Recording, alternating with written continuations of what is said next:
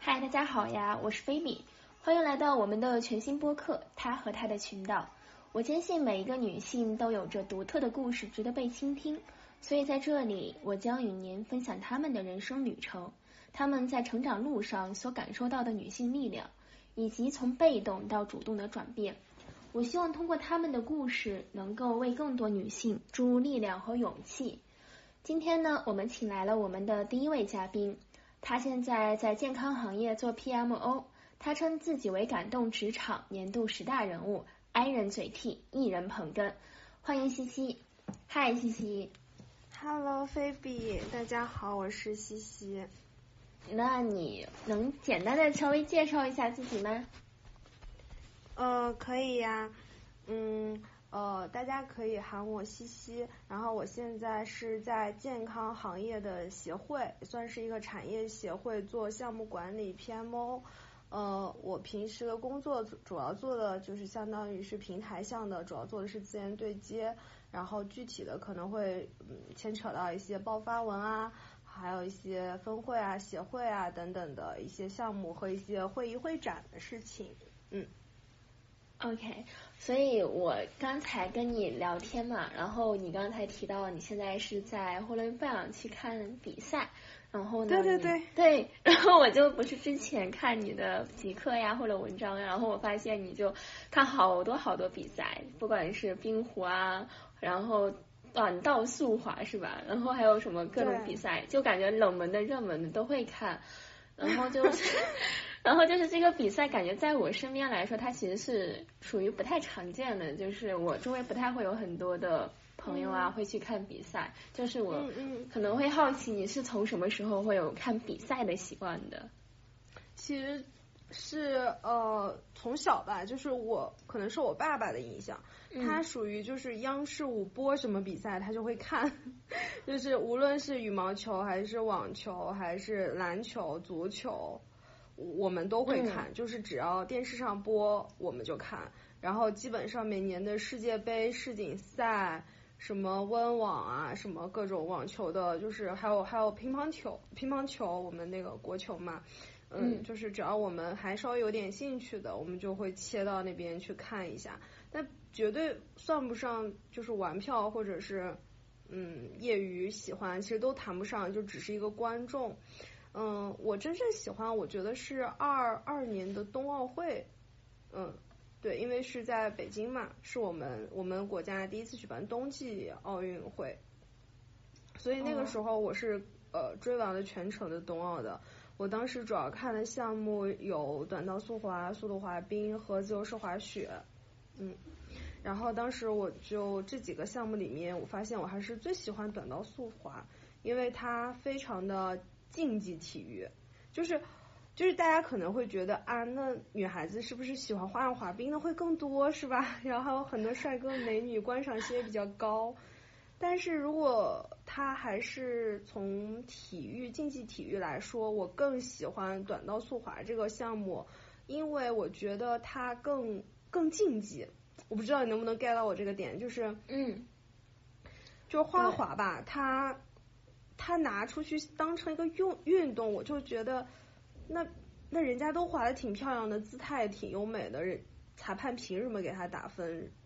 就是忽高忽低呢？当然我，我我我也知道，就是国际型的裁判他肯定都是有标准的嘛，嗯。但是即便是这样，我依然觉得这个东西是一个特别审美向的事情。嗯，对，嗯，对，就是。我觉得她美，我觉得她就是画的好，我觉得她就是漂亮，那我就是愿意给她打高分。这个里面的主观因素，我觉得太多了，嗯，所以在我这里，它不是特别的运动，它更更舞蹈一些，我觉得就是更艺术生一点，就是这么说的话，嗯、对，像像像像速度滑冰啊，短道速滑这种就更体育生一点，我就我觉得这个形容是比较恰当的哦，就是一个艺术生和一个体育生，那我觉得艺术其实人家。没有什么标准的，就是或者说他的标准非常的主观，他的方差非常的大，那其实很考验裁判和教练的人品和素质和能力各方面吧，他其实需要一个更高维度的角度去给这些选手进行评判。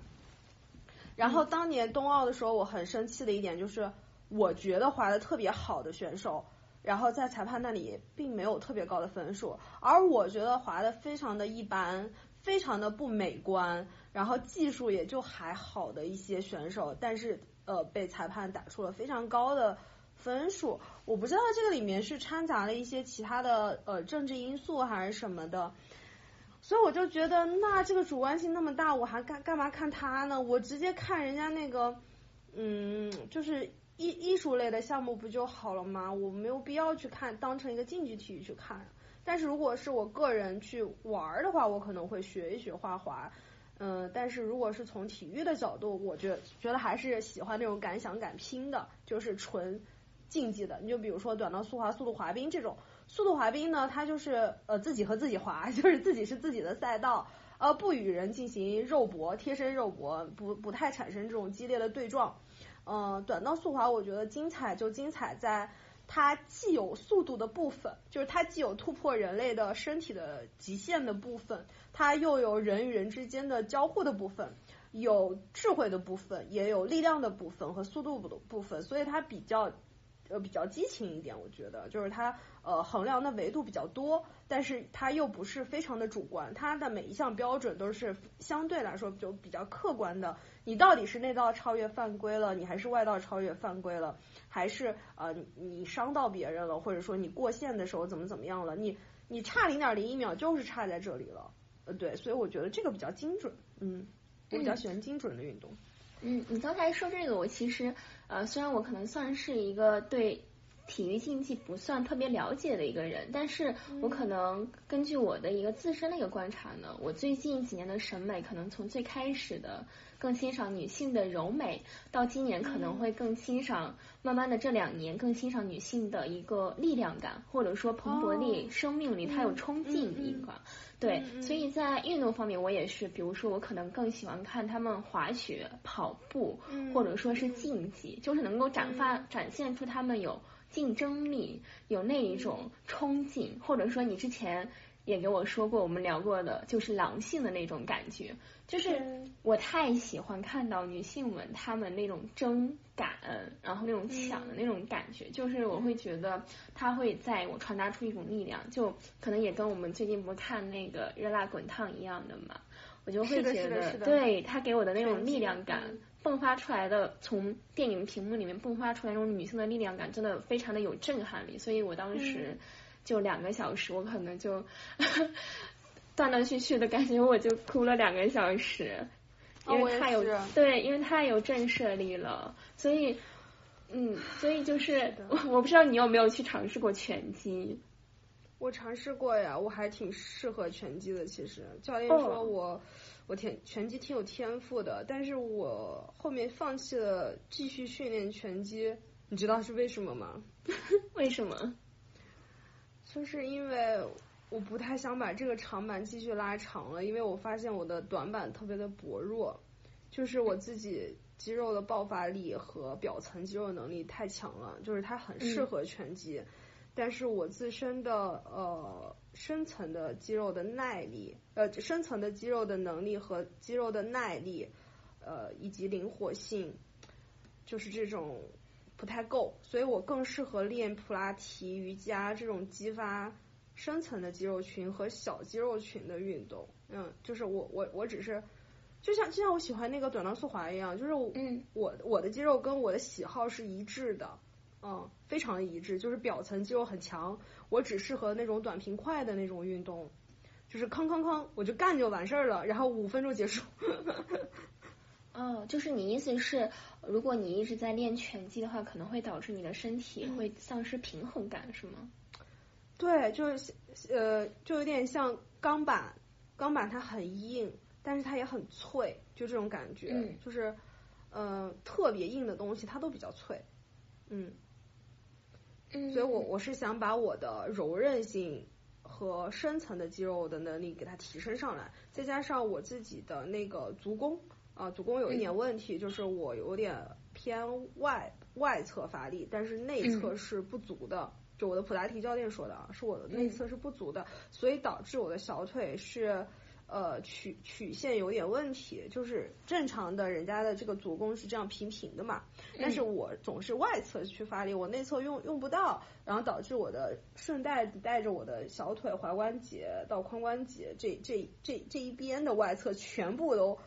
膨胀了，所以就是。呃，不管是从美观还是肌肉的那个使用上来说，都不是很健康，所以我想着就是补一补短板。嗯，哦，所以就是你最近几年可能会去呃长期会做的一个运动是普拉提是吗？还有瑜伽，是的。哦，普拉提和瑜伽。嗯。哦，我之前其实有做过瑜伽，然后去年也开始接触冥想嘛。然后我就会感受到，它瑜伽和冥想这两件事情，它对于我整个自身带来的一个影响还是蛮大的。对，你你什么影响呢？展开说说。嗯，我觉得它那个影响可能更多的是，因为我从去年开始嘛，我一直在云南那边待的会比较久，然后那边有一个寺庙，然后我可能一年下来去了两百多趟。然后庙里面待久了，我就慢慢的也开始接触冥想啊、瑜伽。然后我当时还被师兄带去诵读了几次《金刚经》嘛。然后我就开始接触这些项目以后，我会发现，嗯，最开始的时候，我觉得是呃有一个非常明显的点，就是当我这个脚跨进这个庙里的时候，我会觉得我的心都静了，然后我觉得整个世界都清净了，而且。在庙里面，感觉是人是会有一点佛性在的，然后我们的素质都会被拉高一点。比如说我在庙里吃饭的时候，吃斋饭的时候，我都不敢大声讲话，我也不敢在桌子上乱丢垃圾。但是当我那那个脚一旦跨出去那个寺庙的门的话，然后我就发现我的素质好像就被拉低了，因为一跨去那个门，我就能听到马路上所有车流的喧嚣声，或者说人群的喧嚣声。我觉得我整个心神就不宁了。然后，但是通过冥想的话，比如说我在自己的房间里面冥想的话，我能够感受到一些短暂的跟寺庙的状态一样的，就是心神比较宁的一些状态。但是我还是能够感觉到。在一个整个白天，我工作或者学习的时候，还是有非常多浮躁的情况。但是你能够感受到，在一年冥想和瑜伽的一个坚持下，它的我的浮躁的它这个周期，它会慢慢的越来越长，然后每一次浮躁的时间会越来越短。我觉得这个是瑜伽和冥想对于我而言，就是在整个我直观的感受最大的一个改变吧。嗯，我同意，我也有这样的感受，就是。我也是很需要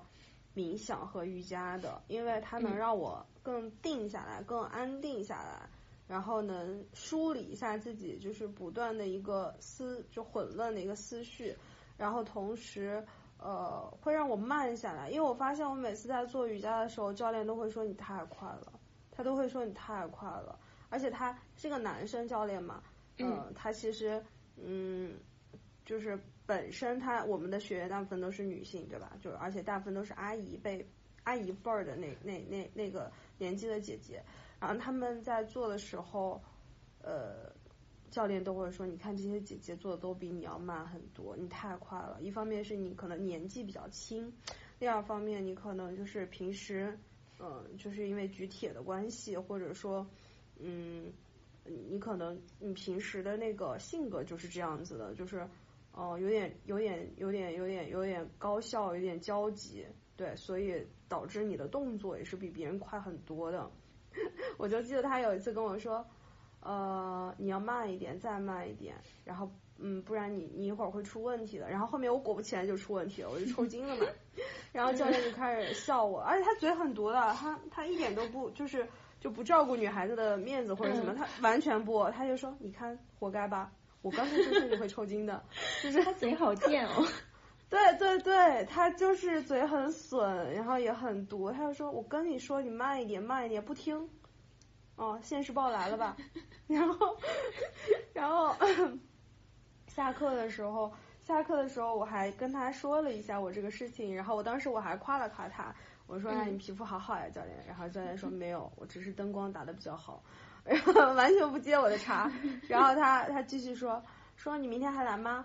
呃，我说嗯不加班就会来吧。他说你明天记得来啊，呃中午我的课那个十二点多，嗯你很需要这个。我说行，我尽量吧。嗯，他说你这个性格啊，平时是不是特着急？我说嗯，有点。然后他就说你这性格不行的，你得多练啊。你还上什么课呀？我说我还上普拉提。他说就你还上普拉提？你上了几节课？我说我已经上了五节课了。他说嗯，你还得练呢，且练吧。所以我觉得，就你刚刚说的那个，就我还是蛮有共同感，就是因为我也一直是一个非常没有耐心的人。就我从小到大，我都特别害怕一件事情，就是我特别害怕别人等我，因为就是我觉得别人等我浪费别人的时间了，因为我可能就是自己去设身处地的去代入的话，因为我特别的没有耐心去等别人。就如果我要等别人一分钟，我就开始极其的不耐心了，然后我就会。有一种我很很难去慢下来，就是会在我长大的过程中，我会发现我越来越没有耐心。比如说，我现在的时候，呃，我这几年就会有一种知识焦虑，就是我不敢给我的生活留空白。我觉得它也是一种没有耐心的体现，就是我会让所有的事情填满我的整个生活，然后我每一秒可能都没有说特别安静的一个空间，我就很害怕会有这样的一个情况存在。就是我没有耐心去等等待这个空白的时间这么溜走，我害怕我把我的时间总想填补空白的时间是吧？对。你有做过什么尝试吗？或者改变？嗯，你意思是呃，就是改变我这个没有耐心，在这个时间上没有耐心这个行为？嗯嗯嗯，我觉得可能我做的尝试就是像冥想啊、瑜伽，或者是说输入一些长的媒介，但好像也有一点点。就是感觉好像治标不治本，因为我觉得我呃更往深的探究我那个没耐心，是因为我有一点焦虑，就是可能是现在这个社交媒体实在太发达了，我看到太多我的同龄人，然后在他们的事业或者说是世俗意义上取得的巨大的成就，让我觉得啊，我还有那么大那么大的。东西需要去填补，需要去发力，我就会觉得我还有很多要做的，所以导致我那种焦灼感特别强。我觉得更深是这个原因。我跟你有同样的感觉。前几年啊，前前几年的时候，就是我我我我没有想到你，就是你作为一个接近零零年出生的人，你还有这样的同柴压力。因为我想的是，因为我们现在的社会其实已经。已经不太不太鼓励那种狼性文化和同柴压力的那种拼的那种那种社会氛围了嘛？其实社会氛围有点微微的转向了，但是我后来一想，可能也是不可避免的。我觉得可能对自己有要求的人，他不论在什么时代环境下，对自己的要求还是不会太不会太因为外界的外界的气氛而改变吧？对，所以我可能觉得我们这样性格的人，他就是容易焦虑。嗯，就是就是我看到同辈太优秀了，就是他优秀的太超前了，导致我们就觉得 我本来也挺努力的，那是我不够努力吗？就经常会有这样子的疑惑和嗯，可能还是隐隐觉得自己不够好吧，就是还是没有达到自己期待的那个样子，但其实已经很不错了。我现在这两年就已经告诉自己。哎，你挺不赖的了，其实你有那么差吗？其实也没有那么差了，对，其实挺好的，只是说很多人更优秀而已，只是说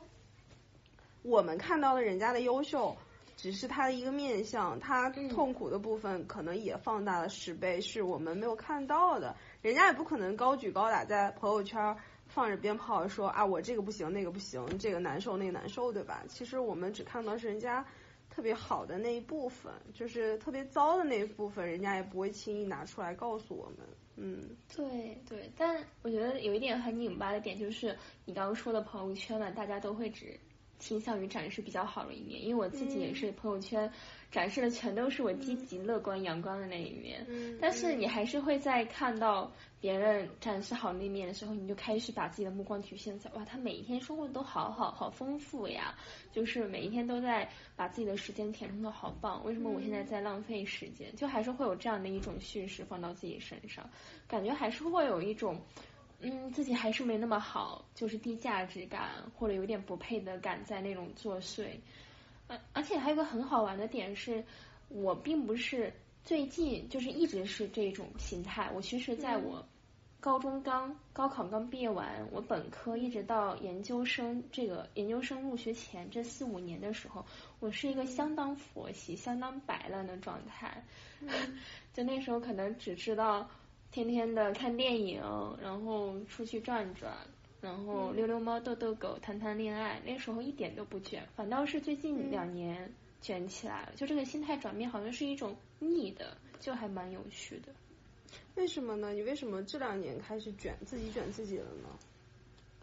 我觉得好像有一种可能，本科一直到研一那会儿，可能好像呃那时候很喜欢，就是会经常会。谈恋爱就是一直在谈恋爱的状态，总是对，好像一直是在对男人抱有希望吧，还是怎么的？嗯，然后后面就被渣男伤到太多次了，然后就导致最后觉得，哎。好像把这些时间精力放到恋爱上面，放到对他人的关注上面，把精力注意力都投射到他人，还不如投射到自己。因为每一次我成长最飞速的那段时段，就是我分手后的那一段时间。嗯，就非常的好玩。多谈恋爱还蛮好的，就是它能帮助你更清晰的认识自己，还挺好的，像面镜子一样。对对对，我有时候觉得，如果我不谈那么多恋爱，我可能现在还是一个比较平的状态，就可能没有这个起伏。那你应该感谢你的前男友们。但我还是不太想感谢他们，因为当时伤的还是挺严重的，就是当时受的伤害还是蛮严重的。嗯，那也行，就不感谢就不感谢。是呃，女性的一个照片墙啊，都是一个女性的 tech 部门的一个小角落，会有很多照片啊或者活动什么的。就是我不知道你那个行业的话，它是一个怎么样的一个态势呢？你说，你具体讲讲什么叫态势？就是你想让我分享哪部分？嗯，就是女性在你们这一个工作的一个氛围里面，她是可能会是一个怎么样的一个工作情况呀？或者说她们在这个工作场合，她们呃不管是工作的状态，或者说她们上下级的一种状态，都会是什么样的？好，那我就简单介绍一下，就我自己自己所在的这个行业协会啊，就是我们的行业协会。呃，如果按男女比例来说，其实女性占百分比还挺高的，大概能占到百分之六十甚至更高。但是，呃，讲真，就是有权有权利的角色，呃，女性还是比较少的。就比如说，呃，在协会的副理事长以及更高层，也就是说，协会的高层只有一位女性。然后剩下大概四四位理事长、副理事长都是男性，所以其实跟我们整个基本盘我觉得差不多的，就是嗯。呃中层和基础员工女性占比非常高，嗯，但是到了高层女性就开始骤减，嗯。嗯，我发现这个就是蛮好玩的，就是它这个现象就非常普遍，然后我一直可能会想知道它具体是有。我感觉有非常多的因素夹杂在这里面，然后你会觉得有哪一些因素它可能是可以被拎出来，让我觉得它可能是在我们现阶段可能通过女性自身的努力是可以改变的呢？我觉得挺简单的，因为这感觉是一个很严肃的一个社会议题，一听我感觉一听就是一个随机波动要聊的一个议题，就是对，我们可以简单聊聊吧，我觉得。嗯，就其实跟我们的社会蛮像的嘛。其实咱们看到，无论是从体制内还是企业体制外，大家都是高层男性居多，但是中层低就是低阶的基础的员工女性偏多，对吧？各个行业都是，包括互联网啊、金融啊，其实都是。嗯，我觉得这个还是一个儒家传统的根深蒂固，以及男权的文化渗透的渗透率实在是很高，对，而且大家。啊，我觉得同性的互相帮助一一一定是亘古不变的吧。所以从这个角度上，我觉得我们发力的点其实也就是自己努力，然后努力做到自己的最高职级，然后再带动后辈的同性。嗯，其实就是走男性的路啊，就是就是说简单点，就是你上去了，然后带带动其他的同性后辈也上去了，这不就女性就越来越多了吗？其实还是一个提携后辈，先自己成为高层，然后再把自己的中层变成自己的呃那个就是相信信任的同性，然后再再把我们的中层提拔成高层，对，然后自己当退休的那个时候。呃，那你其实扶植的后辈基本也就差不多了。嗯，对，因为我就有一个很直观的感受，就是，嗯当我的 leader 如果是男性的话，我可能就会去在意我的穿着，或者说我的表情，我可能会不会得稍微表情显得比较严肃一点，不要就是露出可能会有一点点的，嗯。就是那种可爱啊，或者什么其他的那种可能会让人误解的表情。但是当我的 leader 如果是女性的话，那个场就会非常的舒适，我就不会去 care 我到底穿什么是不是不合适啦呀。而且大家还会聊，对，会跟我的专业化的有点 over 了，对对对。然后我就会觉得啊，很有趣的一个现象。然后还有一个点就是我回老家嘛，然后我其实驾照当时已经拿下五年了，然后我当时考。驾照的时候也是一把都过了嘛，然后我每次要开车的时候，我爸他都会说啊，你要不别开了吧，你不行，或者说你这个路太窄了，你让我开吧。他每次都要这么说，就虽然我爸对我很好，但他每次都这么说，就让我老觉得他在 PUA 我，就是老有一种你说久了就会有一种贬低我的成分在里面。虽然我知道他可能是好心吧，然后我就觉得这样子潜移默化的我在这样一个环境里面熏陶。就是我的一些那种低价值感，那种低不配得感，我可能会找到那些源头的之一。嗯嗯，但可能他没有 PUA 那么严重，他可能也是觉得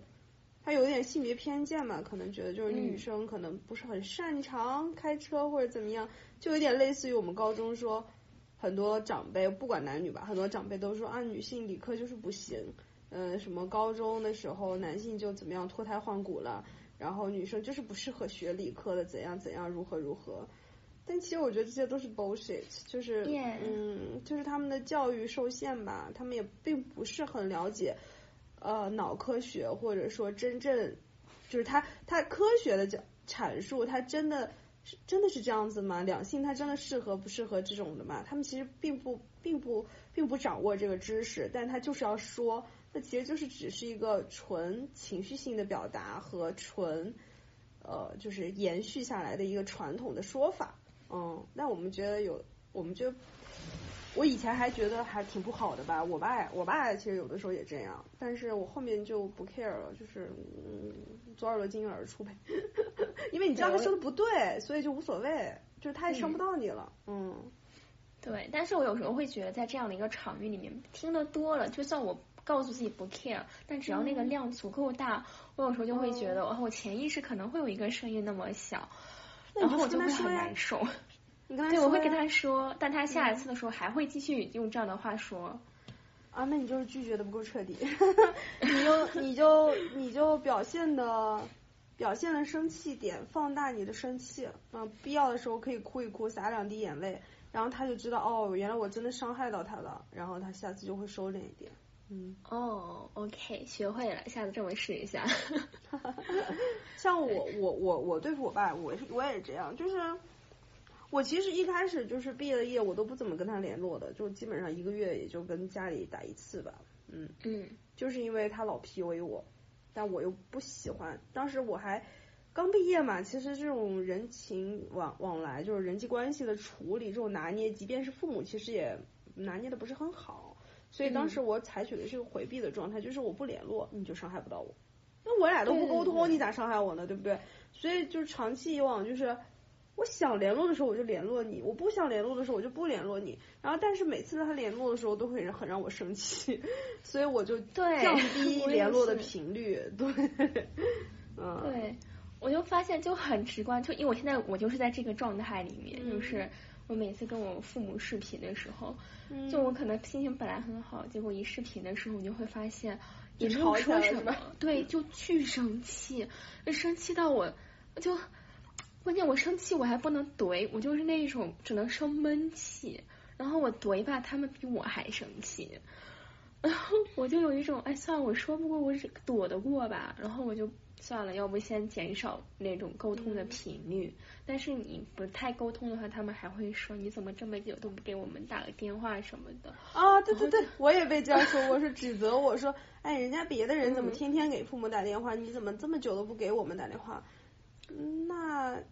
是谁的问题呢？对，然后有时候就觉得。这个确实可能还需要我再成长成长，才能把这个东西处理好。我会觉得现在，但是现在不要生闷气，我觉得不要生闷气，就是闷气会长结节的。就我们还是要对做一些身体好的事情。我自己的感觉是这样子的，嗯嗯。我自从看了那个热辣滚烫，我就决定我今年一定要把我那个打拳的事情给它提上议程。啊，可以呀，你可以先去呃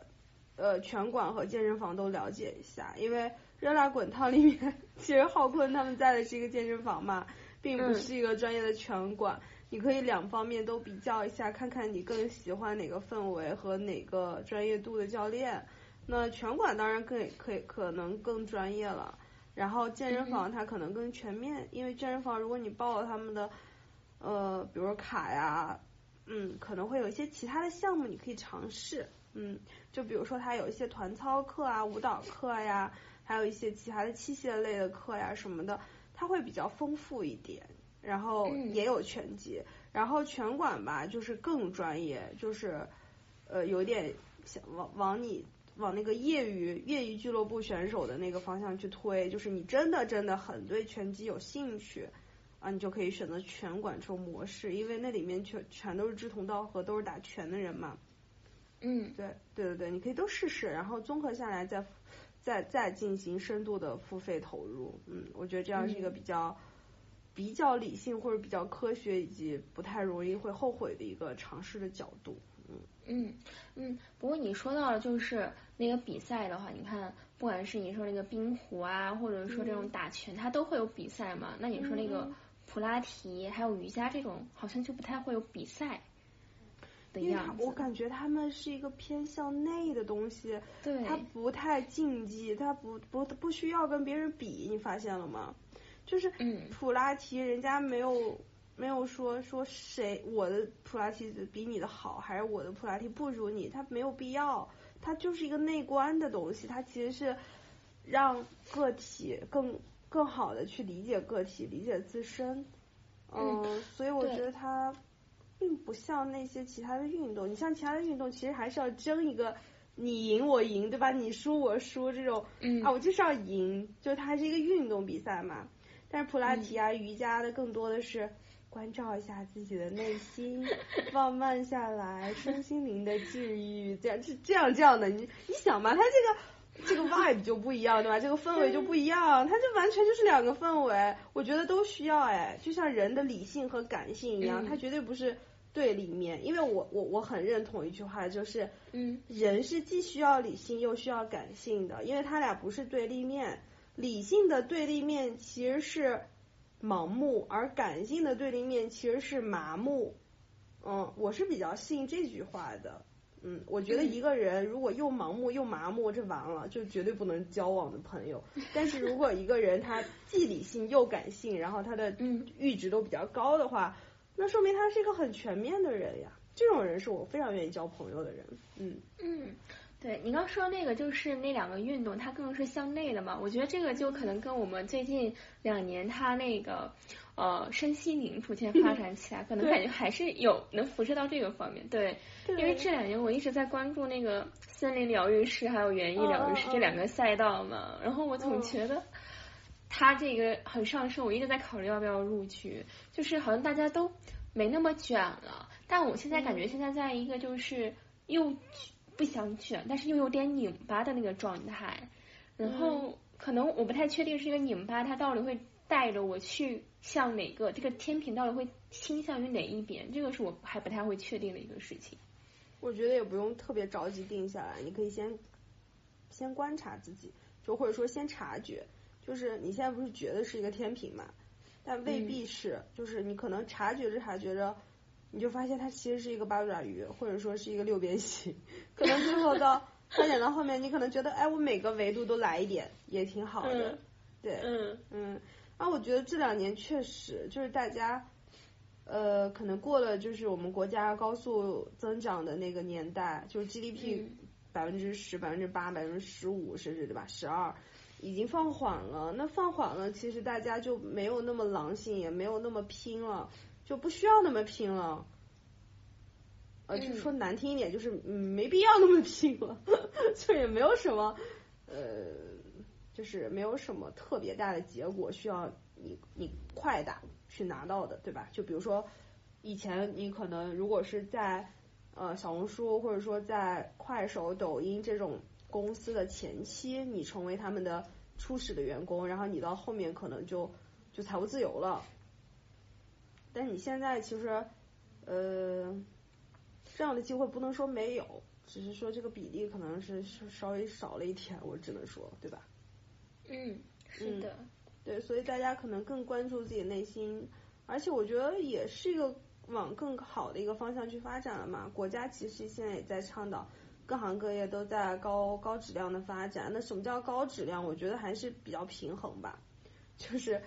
就是大家从上到下，从顶层设计到具体的各行各业，再到具体的各各各个企业，再到个体。那我觉得从上到下，大家的发展的趋势都是。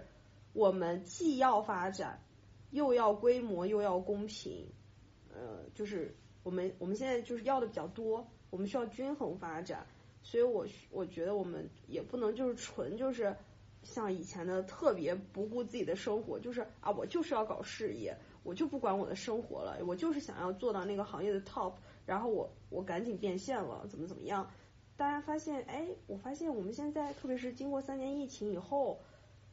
我觉得我们的生活还是挺重要的。我觉得我们的感情、我们的亲密关系各个维度的方面的亲情、爱情、友情什么的还挺重要的。我活呢，我肯定也不是活一个瞬间，对吧？我肯定是活的呃一个连续的一个状态，以及活的是每个当下。所以我觉得工作可能并不是大家的全部，以及大家其实并不是很想上班的。我发现。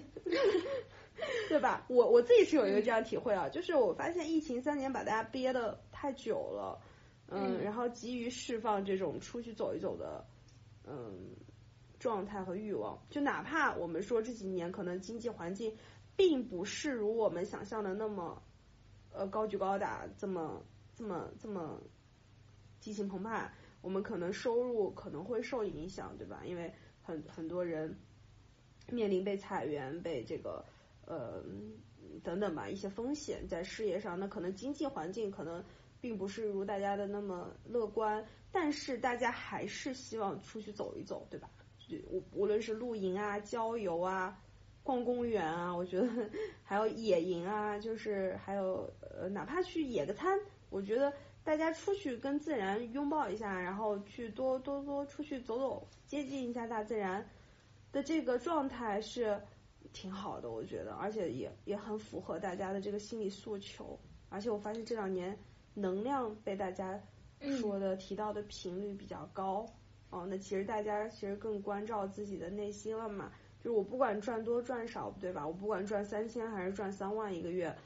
我都希望能够再多体验一下这个世界。嗯，毕竟人活这一辈子也不是光工作来的嘛，特别是我们东亚本来就挺 卷的，对吧？你像人家欧洲三百六十五天，人家能休一百多天，我们嘛 就是一个年假嘛，人家抠抠搜搜的，除夕还不一定给你放呢，嗯，对，就就是其实挺累的，我觉得大家就是东亚三国就是。咱都挺累的，其实我觉得我们有必要跟人家欧洲、跟美国学一学啊，别跟美国学，美国其实跟中国差不多，就我们都挺努力的，就是美国跟中国其实底色都比较像，就是梦想、努力、事业，对吧？嗯，就是要拼。但其实人家欧洲这种老钱国家，就是资本已经过了，就是积累的那个原始积累的那个些国家，什么法国、西班牙。还有北欧，我觉得北欧是最社会主义的一个，就是最像社会主义的一个地域，就是北欧三国，你没发现吗？啊，北欧五国，你没发现吗？就特别 peace，然后福利特别高，然后他们的福利是号称从摇篮到坟墓的嘛，其实人家一点都不卷，那除了他们有那个 emo 抑郁的倾向之外，我觉得都挺好，而且那那边的女生。呃，就是女权非常的平权，那女性长得贼高大，对吧？人家长一米九、一米一米九、一米八、两米都很多，所以不是说女性长不到那么高，肌肉含量到不到那个程度，而是就是我们被环境以及规训文化影响太深了，所以导致我们东亚这种白瘦幼的文化倾向怎么怎么样的。但我觉得这两年这两年大家也转变了吧，就特别是女性，我觉得觉醒的还蛮。快速的，在我看来，这两年就是这两年啊，就密集性的觉醒。对对对，我觉得这两年，不管是从影视作品，还是整个宣传啊，整个互联网它生态，它真的就是女性的一些作品，还有说女性的一些整个文案，还有说女性的一些 role model，它都是慢慢的被更多的人发现、看见，也有很多的发生。因为你之前不是也说了天使嘛，就是就你能展开再讲一讲嘛，就是关于天使这个部分。天使，哎呀，这个说起来有点玄学了，就是我呃，就是各个大平台吧，都都都在说我们二二零二四年进入了一个无春年，对吧？就是嗯，进入了一个二十年维度的一个离火九运，二十年的一个中女时代。嗯，哎，我不知道这个这个是不是有关系啊？我反正这个关键词我是记下了，但具体来说，咱也不是这里面的专家，但我自己还是蛮迷信的。就是有点迷信，我自己我承认啊，就是迷信兮兮的。嗯，我觉得就是人吧，就是你努力是努力是有上限的，但是呢，老天帮不帮你，这个也是很有必要的。所以呢，我还是很相信这种超自然的力量带给你的一些加持，包括星座啊、星牌啊、黄道啊，呃，这种这种不不管是中方西方的吧，就是东方西方的这种。算命或者是什么，呃，这种黄道吉日啊，或者是什么星座理论啊等等吧，就是我我都挺信的，其实。嗯。对，所以我觉得，既然既然既然大家提到了这个二十年的一个离火九运，对吧？然后，呃，那可能大家女性的时代就来临了。然后他们说。就是这是所谓的中女时代，那其实就是呃呃反映的就是呃很利于女性的觉醒，以及以及呃大家觉醒以后你能做的事情，可能老天会给你一定的加持，那你干嘛不做呢？对吧？你既然老天都帮你了，那你你就更要努力了呀。所以我觉得就是大家迷信是可以的，前提是你真的得努力，嗯。你努力，你才能放大这部分能量。如果你连努力都不努力了，老天帮你都没办法帮你的呀。嗯，是的，对啊，因为我我个人就会非常的信，不管是你刚才提到那个能量，还有那个运气，我会觉得它对于我而言，我会把它归根到一个东西，就是场。就这个场，我会觉得它就是一个人的精气神。就这个东西是你一个人，他底核就是内核，它其实是有非常深的一种生命力和能量的。就是它让我觉得这个人整个场过来，他整个人是一个向上的，他是一个我想靠近的一个生命体。体就是这样的话，我觉得当你达到这样一个状态的话，它是可以运气的，就是这个运是一个动词。然后这样的话，就比如说，当你到了一个状态，累积到了一个呃基础好了以后呢，它这个 就是 就是它的这个命运，它是可以去帮你的。但是如果你没有到这样的一个场，你自己就是一个往下的状态，就是萎靡的状态，它可能就。还是很难会有一个气把你能够运上去的，很吃力，对吧？是的，我觉得是的。而且你不觉得吗？就是我们我们这个 FP 人格，它其实能读出或者说闻到、嗅到一些一个人的场，对不对？嗯嗯，我我会觉得是觉得有对对，我就是有一种觉得，因为我可能在因为有去年在庙里待太久了，就是对于我这样的一个。呃，年纪的人来说，我觉得它并不是一个常态。就是我好像对于我的同龄人来说，会有一点从某个层面来说，有一点呃格格不入的感觉。就是可能我的同龄人更多的好像是在去看短视频或者说流媒体这些，但我可能更多的好像喜欢那种身心灵，就是喜欢全邹邹啊，或者那种很平静。就我喜欢看湖面、看湖水、听轻音乐、听古典，就这种东西。但有时候又觉得它古典。但有时候又觉得他是不是太雅了，然后我就开胃，我就我就开始告诉自己没关系，雅是俗是俗亦雅，俗之雅是雅亦俗。然后俗大雅无所谓啊。嗯，那我我们也听，我们也听最炫民族风是吧？我们唱哦，对我也时候也听，也也也唱死了都要爱，对吗？所以就我觉得这都这都可以啊，就是我们也有雅的部分，也有俗的部分。就哎，我不知道你听什么那个轻音乐，反正我会听古琴和埙。我觉得还挺平静的。嗯，我会听很多，就是很多的轻音乐，就乱七八糟的。但凡我觉得好听的，我都会去听。挺好的，我觉得你不必太在意和同龄人是不是格格不入。我觉得格格不入就对了，说明你是独立的个体，你非常特别。以及我觉得，就是你跟他们太不一样，就说明其实你可能已经比他们高了一个维度。嗯，这个这个这个不是说。不是说我我在捧着你啊，我没有必要捧着你，但是我是觉得，我我有跟你相似的心境有一度，就是我觉得我同龄人特别的安于享受的时候，我有点看不懂他们，同时我也不想让自己成为那样的同龄人，所以我就该干嘛干嘛去了，嗯，就比如说大学的时候，大家就会打游戏啊，对吧？嗯，就玩啊，然后也不上课啊，什么什么的。但我当时我就跟大家做着不太一样的事情，就是我我很贪心。那个时候我大学，我大学我给自己规划了三条路同步推进，就是保研、出国和工作，然后我我都想要，因为我不知道哪条路更适合我，所以我就都推进了。这样的结果其实就是那个不可能三角嘛，就是成绩、睡觉和社交，这个这个是个不可能三角。那我要成绩要。要那个睡眠，那我肯定就不要社交了嘛。其实我大学是没有什么社交的，嗯。但我依然不后悔，就是在于我觉得大家就至少吧，我周围的同龄人就挺挺怪的一点，就是大家好像上了大学都不爱学习了。就我不知道大家在在高中是太拼命了还是怎么样，但可能可能有这个因素吧。因为我们高中是个非常素质教育的一个高中，嗯，就是不是像衡水中学那么出成绩。但是我们学的都很开心，并且我们都是很自激的那帮人，就是就是我们学校就属于那种什么社团都搞得飞起，呃，大家都开开心心的上学，然后也很要成绩，也很要面子，呃，但是又很很懂分享，然后都都想要给自己挣一个更光明的一个未来，但同时又还挺互帮互助的，所以我们高中没有那么惨兮兮、苦哈哈。就我我们都没有没有什么早自习或者干嘛的，我我我记得我高一高二的时候早自习我都是可以睡觉的，因为我的英语老师会过来拍拍我说，哎呀，昨天晚上没睡好吧？那你再睡一会儿吧，就这样子。那他为什么要拍你呢？他就是他看到看到我在我在那个就是一边撑着书一边睡了嘛，他就会悄悄的拍拍我说来把书放下来，你再睡一会儿。他甚至会说你要不要回宿舍睡啊？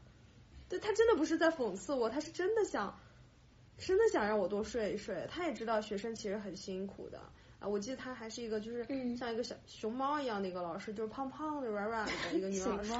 嗯，对，然后就我们学校真的不是特别军事化管理，我觉得军事化管理学校真真的在我这边就是 不太 OK，就是挺减分的，因为他把大家的精力都耗在初高中的话，那他有什么精力去大学？大学为这个社会更对吧，创造更大的价值呢？你不管是学术的还是实业领域的，我觉得人还是不能在太年轻的时候都把这个劲儿都耗完了。你其实十八岁刚开始，你他可其实是刚开始发力学习，所以我大学就在学习这方面其实没有松懈过，因为我们的专业真的不难，因为我读的是新传嘛，非常养老的一个专业，就。你稍微用点，你稍微用点记忆力，就能能能这个绩点能拿到挺不错的，能拿个九十分以上不成问题。就我当时其实我我我其实平常都没怎么在我的本专业上发力，我就是靠期末的时候背一背就就好了呀。然后那个平常我就哐哐看小说，就是搞我喜欢的事情，就是不管参加什么记者团啦，还是搞什么实习啦，嗯，还是做什么科研啦，啊，包括大三以后啊学剪，跟跟老师一起学剪辑啊，跟同学一起剪剪东西、剪片的什么的，就尝试呗。反正新闻传播，我觉得所有的文科专业都还行，啊，可能语言类的稍微累一点，其他文科专业我真的觉得一点都不难哎。我我不知道是因为我们那个年代就是一一三到一七吧，我我是那那段时间上学是不太卷，我觉得可能现在大家都考研，可能都挺卷的了。嗯嗯，因为但我之前其实嗯嗯没必要那么累，嗯，就还是把该做的事情都做了比较好，比较重要。嗯，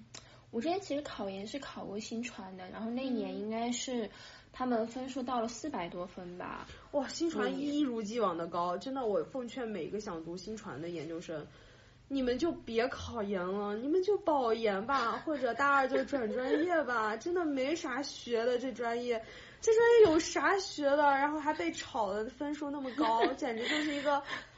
简直就是一个过度膨胀的一个专业，就是它东西它也不难，对吧？它东西也不多，嗯它都是脱胎于人家社会学和传播学的。对，嗯，就就是你东西都是人家别的学科借鉴过来的，然后你分数还死高死高的，那你真没啥读的必要，我觉得你就保研吧。我觉得奉劝所有的学子，就是 你平时坐的座位靠前一点，然后平时绩点拿高一点，然后嗯不懂的什么的多问问老师，刷刷存在感，嗯必要的时候撒个娇什么的，那那比你那考研轻松多了好吗？说点政治不正确的。对，我感觉每一个人说自己专业的时候，大家都劝哎别来这个专业，这个专业一点都不 OK。还有就是，不不不，我我我我是承认就是新传是很水的，但是我又觉得它挺值得读的。我倒不觉得它不 OK，我只是觉得它不配那么高的分数，不不配让大家那么努力。对，因为我觉得你读新传的研究生，你不如读个中文的研究生，他可能更更呃更更有底蕴，或者说更沉淀，或者读个读个哲学的，或者干嘛干嘛的。新传真的是一个很浮、很浮、很新兴的一个专业，你不觉得吗？嗯嗯，我觉得它会有很需要你紧跟时事，就它的变化会非常快。对对，但是我发现近年来新传还挺火的，你发现了吗？就是对，就它它的社会学意义的词儿被大家运用到很多，比如说这两年反复被 Q 到的内卷，反复被 Q 到的呃噪音，呃传播媒介上的噪音，沉默的螺旋，还有这个什么呃信息茧房，哇，这全都是全都是新闻传播和社会学传播学领领域的词儿。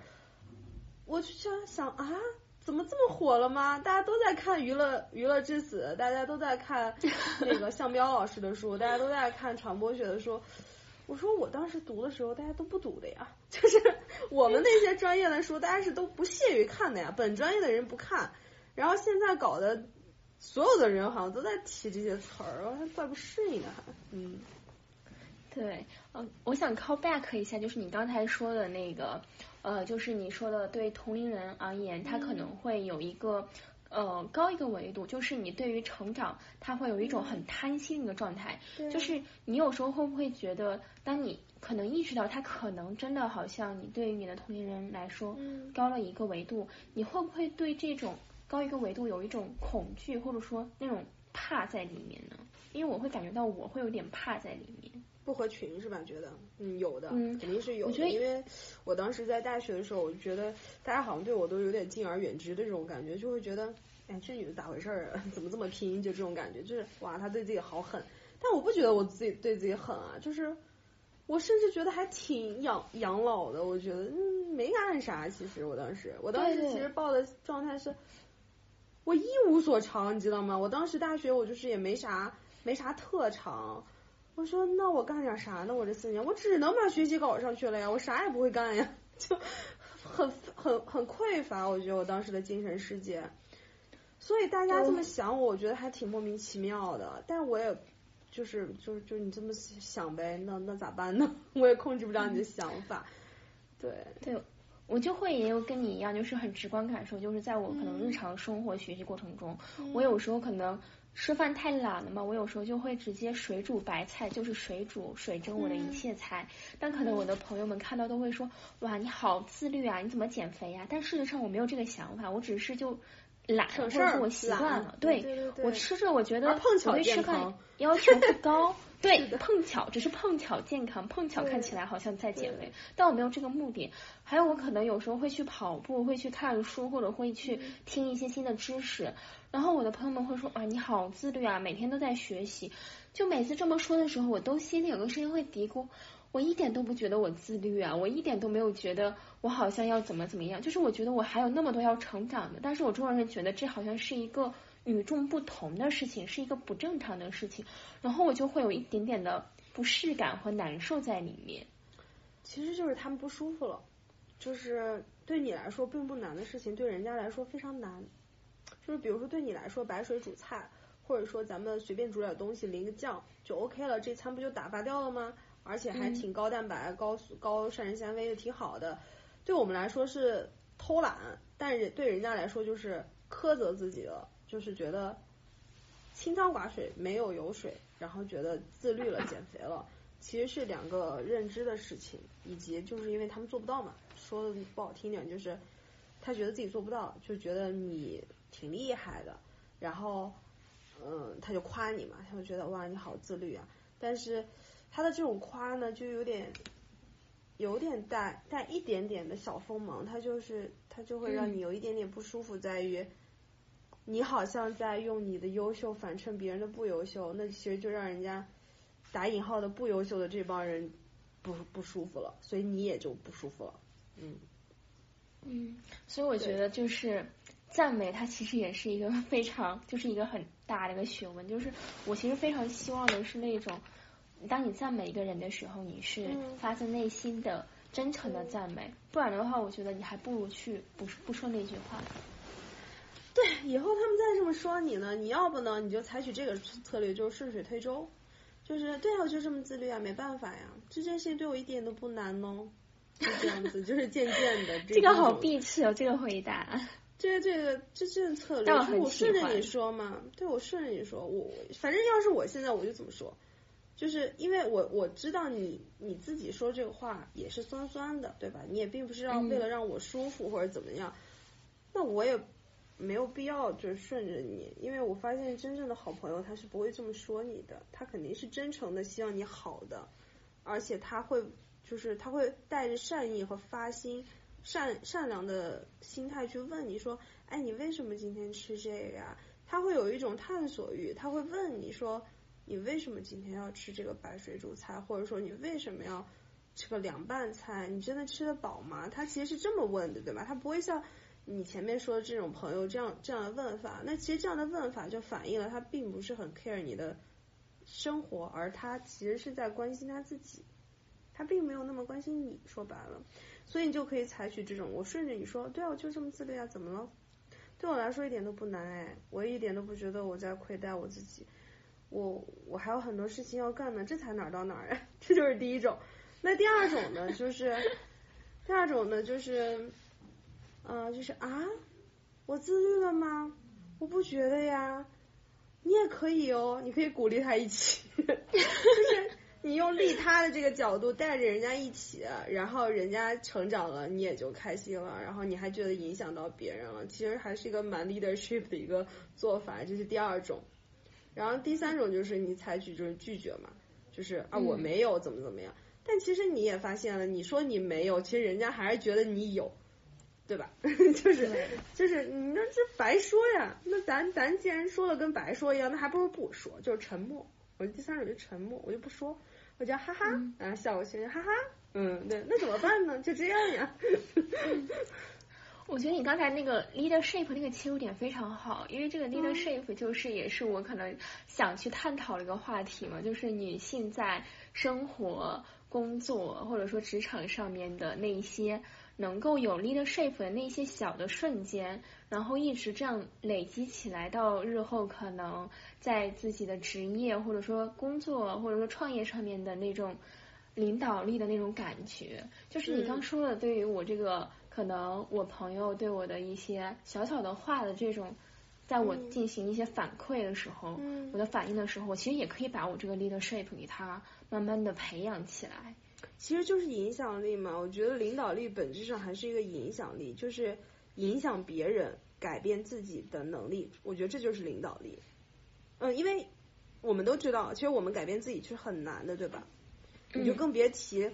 影响别人、让别人改变了，就是改变别人更难。说白了，那其实说白了，这是一种强势文化和弱势文化的一个 battle。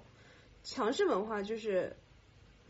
让别人听自己的，然后改变。让别人心甘情愿听自己的，那就是我觉得就是 leadership。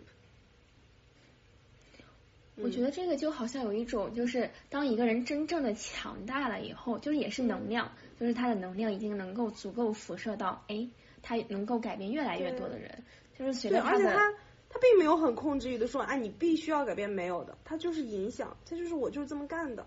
你要也想这么干，OK 啊，嗯，就是你被我带动了，被我影响了，嗯。对，所以就是领导力，它可能就还是很像那个高的能量流向低的能量，它并不一定说我在领导谁，我一定要强制的 push 你做这个事情，而是他如果说更厉害的话，他其实是一个很自然的，哦，这个人他就会按着这个事情，按你的这个路径啊或者什么去做。嗯，是的，我觉得无论是事业上还是生活上，我觉得大家都会。呃，多多少少遇到一些非常有领导力的人，对吧？你那你观察他们，我自己的观察，我会发现，嗯，让我特别欣赏有领导力的人，绝对不是说那种说表层，表层他如何的有控制欲，或者说如何的强势，我觉得跟这个没有关系。就真正有领导力的人，他是很温和的，但是别人就是听他的，就我觉得这底层其实是一种信任感，就是我无脑信任你。嗯，就像《繁花》里面的爷叔一样，就是阿宝就是信他，那他其实就隐隐约约就传递了一种，我不管让你干什么你都干，我不管你多晚你都来，就是还是底层的，就是我信你这个人，我信你这个人品，我信你的工作能力，我信你的认知，我信你的眼界，我信你的一切，我全身心的信你，嗯，这其实就是。领导力做到极致吧，那不就是贵人吗？就是就是他视他为贵人，所以贵人说啥我都听着。嗯嗯，那既然这样说的话，你觉得就是像市面上的那一些培训领导力的那一些课程，它有道理吗？就是有意义吗？因为我会觉得，说实话，我没咋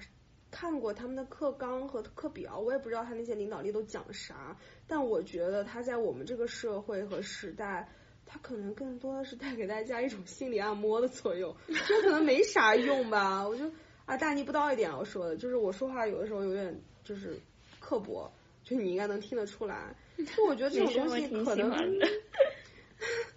可能真的没啥用，但是你就像安慰剂也是一种药品一样，就是它也有用，就它就是一个时代安慰剂嘛。你像成功学，它真的有用吗？没啥用。但是你学你学它有坏处吗？也没啥坏处。我觉得它它能让你提高点自信，觉得自己挺厉害的，也不错呀。你至少不会，你至少不会 emo 对吧？你至少不会跳楼对吧？他觉得你挺牛逼的，就是你还觉得你挺自信的。学完成功学以后，我觉得这也是人家的，也是人家的，就是什么，嗯，道理吧。我觉得都有道理。就像那些。呃，领导力课程或者什么成功学课程，或者是什么运营课程，嗯，它都是某种层层面的术，或者说它连术都没有，它可能就是安慰剂，它就是心理按摩，就是心理马杀鸡，就是我按摩到你了，我觉得让你抚慰你了，啊，那我的目的也达到了，我至少让你开心了呀，对不对？我至少触达到你心里的某一个点，让你舒服了。那人家愿意心甘情愿的为这个东西付费，那也可以，对吧？那你心理咨询一个小时不也挺贵的呢？我感觉更多的还是在提供一个情绪情绪价值，对，好像是哎，这么说好像是，但是我我不否认有一些教那个什么说话呀什么这种课程，他可能真的在术的层面还是可以学一些，可以借鉴一下的，比如说一些话术。一些为人处事的方法，嗯，那可能我们从小，特别像我们这种普通人家的孩子，可能没人教我们，那你你可能要自己去趟一下这个浑水，你才能知道我面对 A B C D 不同类型的人，我怎么应对，对吧？但如果你有这样子的真正有质量的课的话，或者说有这样的人教一下你，点你一下，你可能在遇到这种 A B C D 类型的人的时候，你就知道怎么去应对了。或者说你未必知道怎么去应对，但是你见过，那你见过你就可以模仿嘛，对吧？嗯，你模仿到了不就就做做到了吗？其实我觉得，哎，有道理有道理。我觉得这为这个付费也可以，就 你不管它是情绪价值还是知识付费，你本质上就还是你弥补一些你的短板，你有短板你就弥补。我觉得你还挺努力，挺上进，挺好。你说到这个，我就有一个特别直观感受，就是嗯。你刚说到那个，如果能够接触到这些好的课程的话，就是我会觉得，如果说在我很小的时候，我就能够接受到很好的信息流，或者说作品，或者说某个层面上说贵人，或者说好的导师的话，我可能我的成长速度就会飞速的就会很快，然后我就会有一种。如果当时怎么怎么样就好了的句式，虽然我知道可能拉回到当时的场景，它并不存在这样的情况，因为在这一次我过年回来的时候，然后我就去老家嘛，然后去有一个亲戚，虽然我不太熟，可能也就一两年看一次那种，然后去的时候那个亲戚有个小孩儿，然后也就十八九岁吧，就是一个女孩子嘛，然后我当时了解一下，她是在大专那块读大二吧，然后是在做幼师这个。嗯，这个专业，然后我当时就在想，嗯，我很想帮他，就是我很想帮他，就是比如说，我想告诉他，他这个阶段应该做什么，对他这个现阶段有利。但是我那时候就觉得，哎，我好像好像还是有点，嗯，没有那么多的能力去帮他，我不太知道我应该具体怎么帮他。但那时候我真的好想帮他，我觉得如果我有能力去帮他，他应该能够。至少他现在应该不在大专，他可能会在一个更好的平台，他会在一个更好的信息信息就渠道里面，他会他的未来会更宽阔。就是那天我见到他的时候，我就看到他的样子，就是他那种把自己蜷着收着的那种样子，我就特别心疼。我就有一种我好希望他能够更张狂、更扩张一点，我好希望他能够去探索属于他更广阔的世界。所以，我真的就无比的希望我能够更快的、更快速的成长，然后有能力，真的有一天有能力去帮助更多这样的女孩子。对，懂。我还挺同意你的，因为我我因为是今天刚到呃呼市和呼伦贝尔嘛，就是我其实前一天刚跟我们家里面的人聚餐了，然后我我我们家奶奶家里面人挺多的。然后我们在吃饭的时候，其实提到了这些，就个人成长啊等等的。因为我我我姐我的表姐们，她们比我大很多，然后结婚也比较早，然后有孩子也比较大了，所以我我有一些侄子侄女，应该是这么念吧，应该是侄子侄女，对他们喊我小姨嘛，嗯对，呃，所以所以他们他们自身也有一些困惑和问题，对吧？他们会问到我们。然后我们肯定会尽可能的会帮助他们。我发现，在帮助他们的时候，你要去设身处地的站在他的角度去去理解他的处境，以及分享给他更多呃 所谓就是打引号的给他提供一些少走弯路的一些想法。我觉得还是挺难的。我觉得你在你这个年龄已经做的非常的不错了，因为你有这个想法。你像我在你这个年龄的时候，我可能。我可能都自身难保吧，我我可以这样说，就是我可能光顾着自己都自顾不暇了，嗯，就嗯很难说，就是说我再给到别人一些什么什么帮助。但是我现在到现在这个年龄，我二十九岁了，我还真确实是可以给给自己的这个嗯弟弟妹妹们，然后分享一些就是他们可能会用得上的一些东西，或者说嗯嗯一些不管是就是。呃，信息认知上面还是资源平台上面的一个东西，为帮到大家。所以我觉得你刚才的想法是非常好的，但是同时我们也要想到，就是在帮助别人的时候，呃，深刻的去认知到他真的需要什么。我觉得这个还是需要非常敏锐的觉察和沟通的吧。嗯，对对，因为我一个还有一个感受就是，因为他也那个小孩可能十八十九岁了吧，其实。当我十八十九岁的时候，那时候我也大一大二吧，我觉得自己超成熟了，我觉得自己已经长大了，就什么都懂，就是不要就是不要那些人不要拿我看小孩一样看我好不好？但是说实话，现在我二十四岁，我看十八十九岁的，我觉得他们就很小孩子。对，我就觉得这一个呃态度这个转换想法转换特别有趣，因为它时间不是很久，但是我这个想法转换太快了。然后让我再回看那些十三、十四岁的，我觉得更小孩子。但是在我初一那会儿的时候，我不觉得自己小孩子，我觉得，哎，我什么都知道，我什么都懂，天大地大，我最大呀，就是是那样的一个想法。所以我觉得，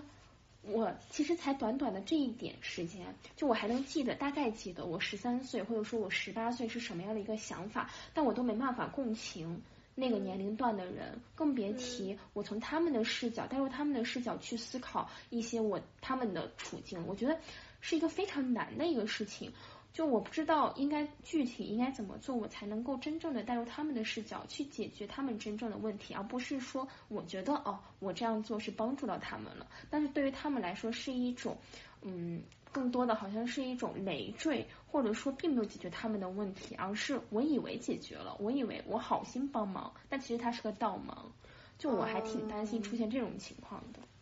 那我觉得你可以问，就可以直接发问，就是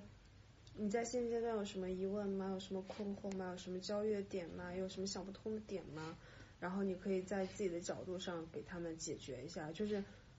解决你能解决的部分，然后。搁置你不能解决的问题，可以先记下来，看看别人能不能帮他们。就是你比如说，你像我的那些侄子侄女，他们都太小了，他们有的在上初二，有的在上大一刚，所以我完全就是能共情他们那个阶段能需要是什么，因为我们都是从那个阶段来的嘛，对吧？嗯嗯嗯，其实嗯哦对。因为我之前可能因为干过教育，所以我知道，如果我们在跟这种小朋友沟，我们看起来的小朋友沟通的时候，你其实就把他当一个正常跟你一样的人就行了，就是你不把你不把他的年龄看作一个真实的年龄，你就把他看成一个你的同龄人就 OK 了。这样的话，他就会感觉到你对他的目光不是向下的俯视，不是这种凝视的这种状态，不是这种教导的说教的一个状态，而是站在他们的同样的一个。嗯，维度去跟他说话，他就会很舒服，嗯，他他就会很很放心的就会跟你问啊怎么怎么样怎么怎么样，无论是说学业上的、谈恋爱上里面的，还是职业上面的、副业上面的等等吧，就是你把他当成一个同龄人就 OK 了，嗯嗯，对，我觉得你刚说那个点就很好，就是平视的感觉是非常重要的。包括物理意义上也一样，就是我之前我们教小朋友的时候，因为我们教的是学前到一一二年级嘛，因为我们个子都比较高嘛，就相对于小朋友来说，所以我们在跟他们讲话的时候，一般都是会蹲着或者是半蹲或者怎么样的去指导他们一些东西，因为他们很多是在呃他们是在座位上面的嘛，那你也知道学前的小朋友和一二年级小朋友他们的座位都是很矮的，他们是特制的那种桌椅，对吧？所以我觉得平视。是很重要的，就是如果他是一个向上抬头仰视你的角度，他这个权力关系、这个地位还是不平等的，他还是会觉得对有一种对权威的恐惧感，深一点是恐惧感啊，嗯，所以你要低下来。你看林志玲，她跟小朋友讲话的时候，她是不是永远低着，对吧？然后包括她的声声线，她的说的话的态度、温柔的语气等等等等，她在做公益的时候，我们可以察觉一下，就是。他在做公益的时候，他那么高，一米七多的个子，他永远都是半蹲，甚至是全蹲下来，然后去耐心的眼睛看着眼睛去跟小朋友讲话。我觉得这个是很重要的一点，就是无论是从物理意义上还是心理层面上，你都要跟这个小朋友做到尽量的平视，他就会非常的信赖你。他一旦信赖你了，他就会说一些他真正的需求。那其实他，你只要捕捉到他真正的需求。就 OK 了呀，目的就达到了呀。嗯，我觉得这个点真的就他切入的非常好，因为我觉得这个在我的原生家庭里面，我那些不适感也是源自于我的父母，他并不平视我，尽管我已经二十四岁了，他们在视频上面还是在家里面，他们总是以一种俯视的态度来和我对话。对。对，是的，你别说你二十四，我我我都快三十了，我父母还是呃不不平视的，他都会他在说不过我的时候都在说，你一个晚辈，你不要跟长辈这样说话，他就会拿长辈晚辈这个事情这个角色来压你，然后今年我就不干了嘛，就是今年我就彻底放飞了，就是平等的创飞每一个 不把我当人看的人，对，即便是我爸妈啊，真的。然后今年我就彻底放飞了，然后他们挺不适应的，但是不适应中呢，又又透露着点欣赏和想成为，对，因为你想吧，我他们那个年代的女性那些长辈，其实都是比较压抑的嘛，对吧？都是比较克制的，其实牺牲了很多，包括因为那个年代的人，无论是从计划生育，还是从事业选择，还是从学业，还是从家庭等等，都是为。这个社会，这个家庭做了很多牺牲的，就是他们的个人其实是有很多缺憾的。其实，嗯，对，就这一点我也非常感同身受。就是我三年三十的时候，我们不是一家族人吃饭嘛，然后餐桌上就是三个男的，然后三个男的老婆，然后完了以后他们要去洗碗了，我就顺口提了一嘴。为什么那三个男的不去洗碗呢？就是我的叔叔伯伯，我我我爸嘛，我让他们仨去洗碗。然后我妈妈呢，跟我娘娘都特别的开心。她说啊，我小孩终于把我 们想说但是不敢说的话给说了。虽然我说完那句话就被我的那个小叔扒出 扒出回来了，那我当时说完后就很爽，因为我就是敢在桌面上这样说了，我觉得就挺爽的。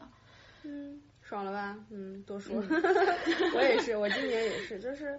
以前我也也特别看不惯一些事情，就比如说为什么都是女性在掌握这些事情，然后为什么男性就堂而皇之的坐在客厅里抽烟，然后不管不顾，对吧？在那里谈论政治，什么国际局势，什么巴以战争，什么乌克兰、俄罗斯，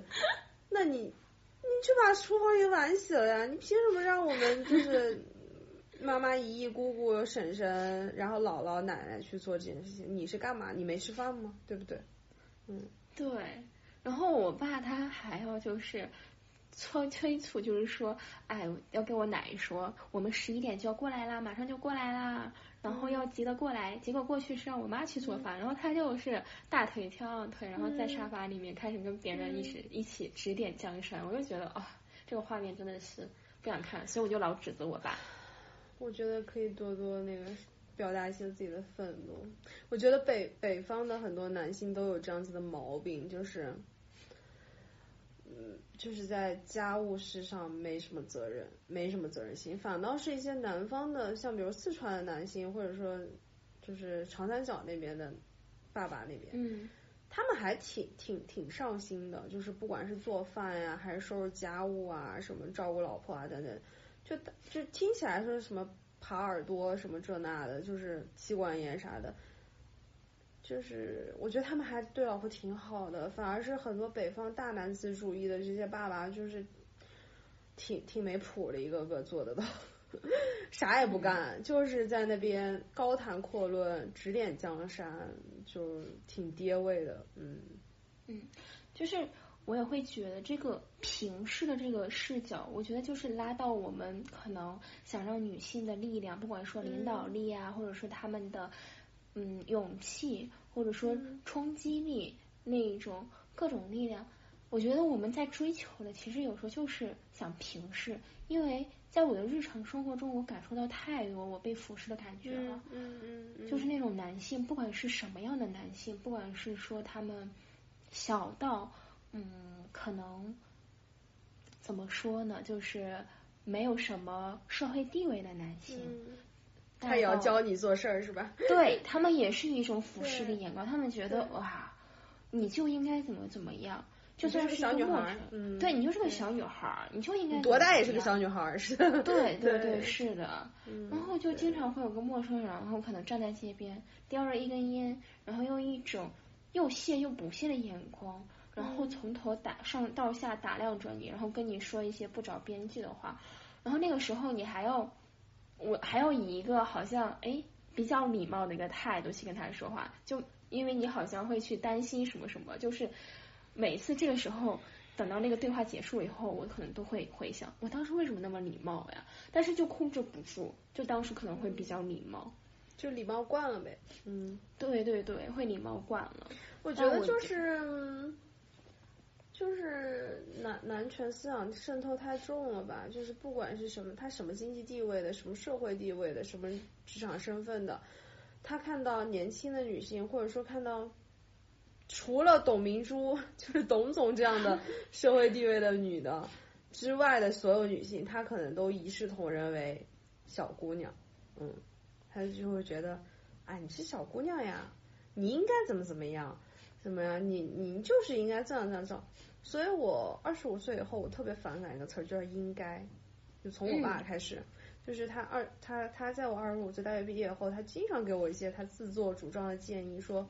你应该如何如何，你应该怎么怎么样。我当时我就反驳回去了，我说我应不应该要你说吗？我应不应该是靠你嘴说的吗？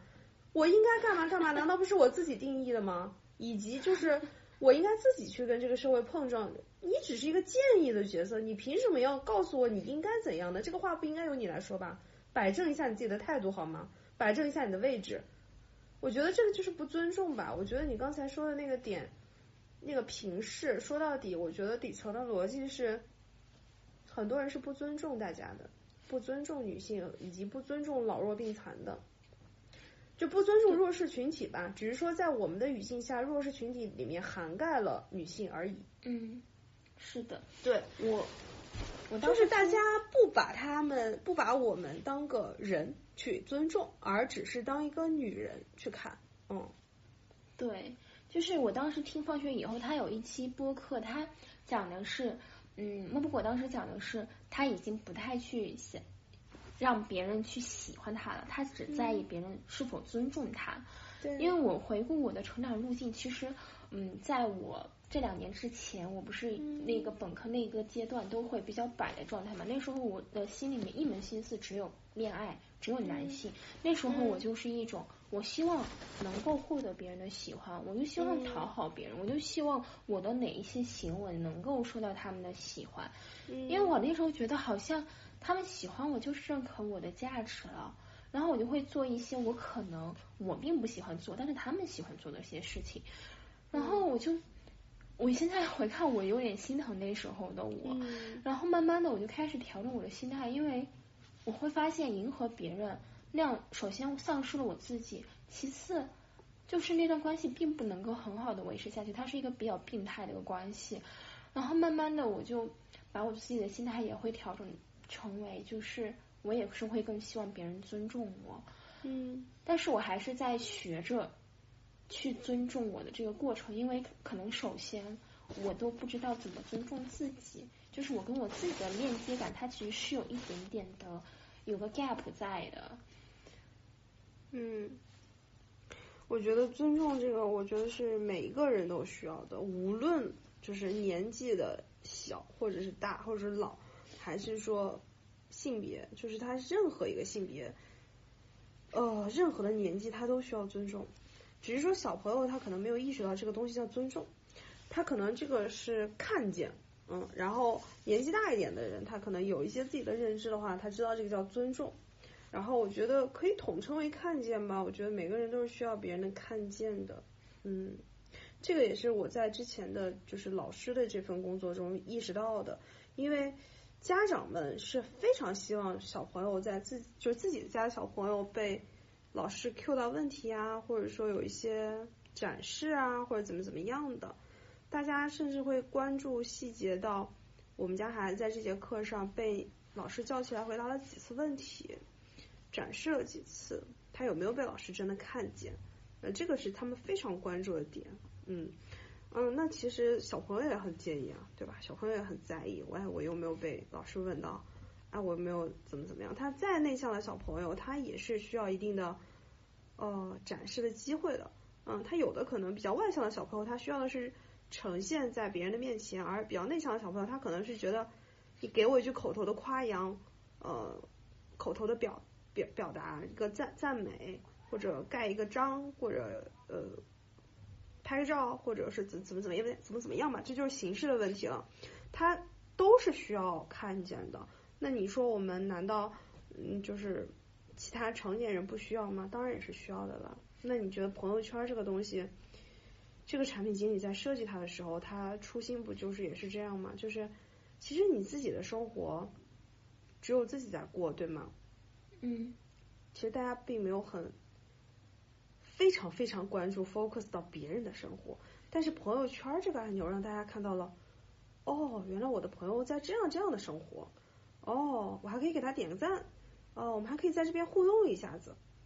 那其实我觉得这是一个很好的洞察，就是每个人都需要被看见。嗯嗯，我会觉得看见就好像是，就是因为注意力在这个时代它其实是非常宝贵的，因为你向一个人投射你的注意力，其实就相当于你是往这个人身上投射能量，给予对方能量，所以我觉得被看见它其实是一个非常非常稀有的一个东西，就它很对，它很宝贵。对对对，因为你发现，就是越长大，你会发现大家其实只 care 自己更多一点，更多一点，更多一点。特别是特别是社会的精英，你发现了吗？就是大家精英都是，好像关注点更多的聚焦在自己，或者说，哦，只有一种情况，一种情况是除外的，就是他们想要链接的大佬，就他在向上社交的时候，他 他有求于别人的时候，哎，我我就怎么怎么样，就是吧。跪舔怎么怎么样？他是获取资源的时候，他会看到别人，看到别人，但是这种精英的叙事体系下，他很难发现同龄人或者是后辈的那个值得的点，就他他们他们不会真正的，我是说真正的啊，我说打心眼里尊重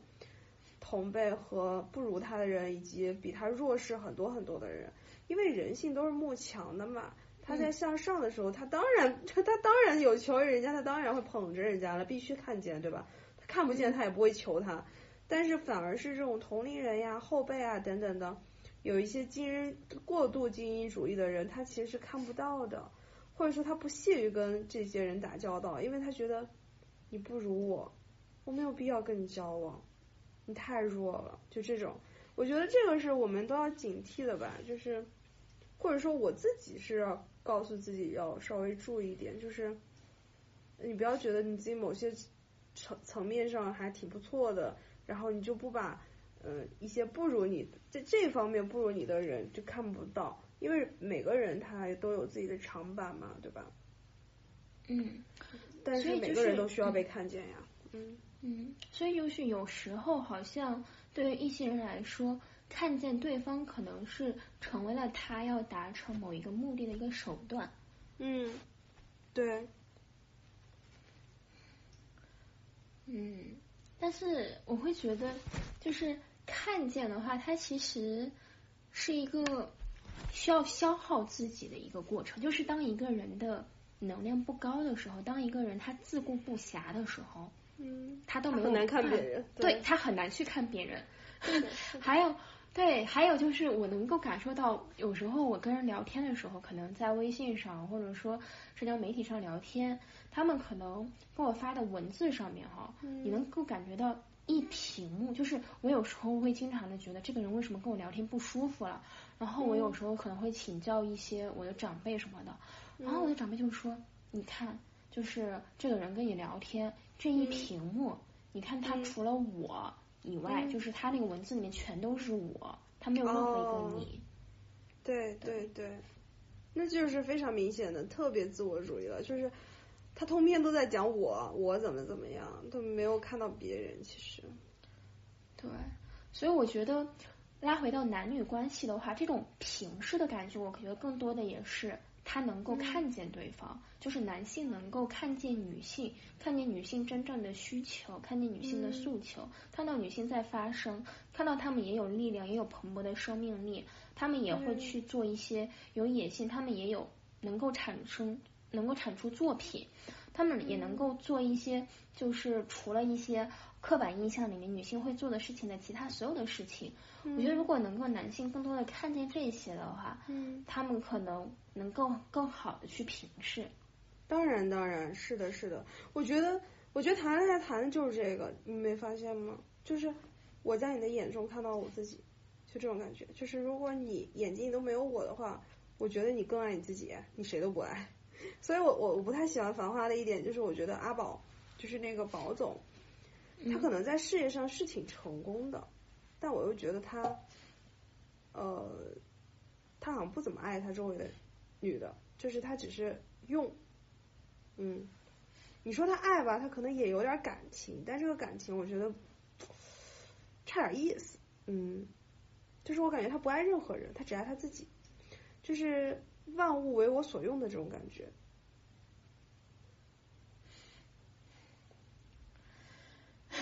突然有点沉重，是怎么回事？也不是，就是前两天有一个男性朋友，他说：“哎，我还挺想当保总的。”我说：“保总有什么好？所有女的都围着他都转是吗？”我觉得他不爱任何人，他就爱他自己。他说：“啊，我体验一下也挺好的。”我说：“你当然可以了，你的你就是你作为一个男性，你当然可以这么体验了，对吧？你当然想全世界女生都围着你转了。我觉得这个是，嗯，很很很顺理成章的事情。”但是我又觉得，作为女性来说，如果这个男的只爱他自己的话，那我们是不会考虑你的呀，是不是？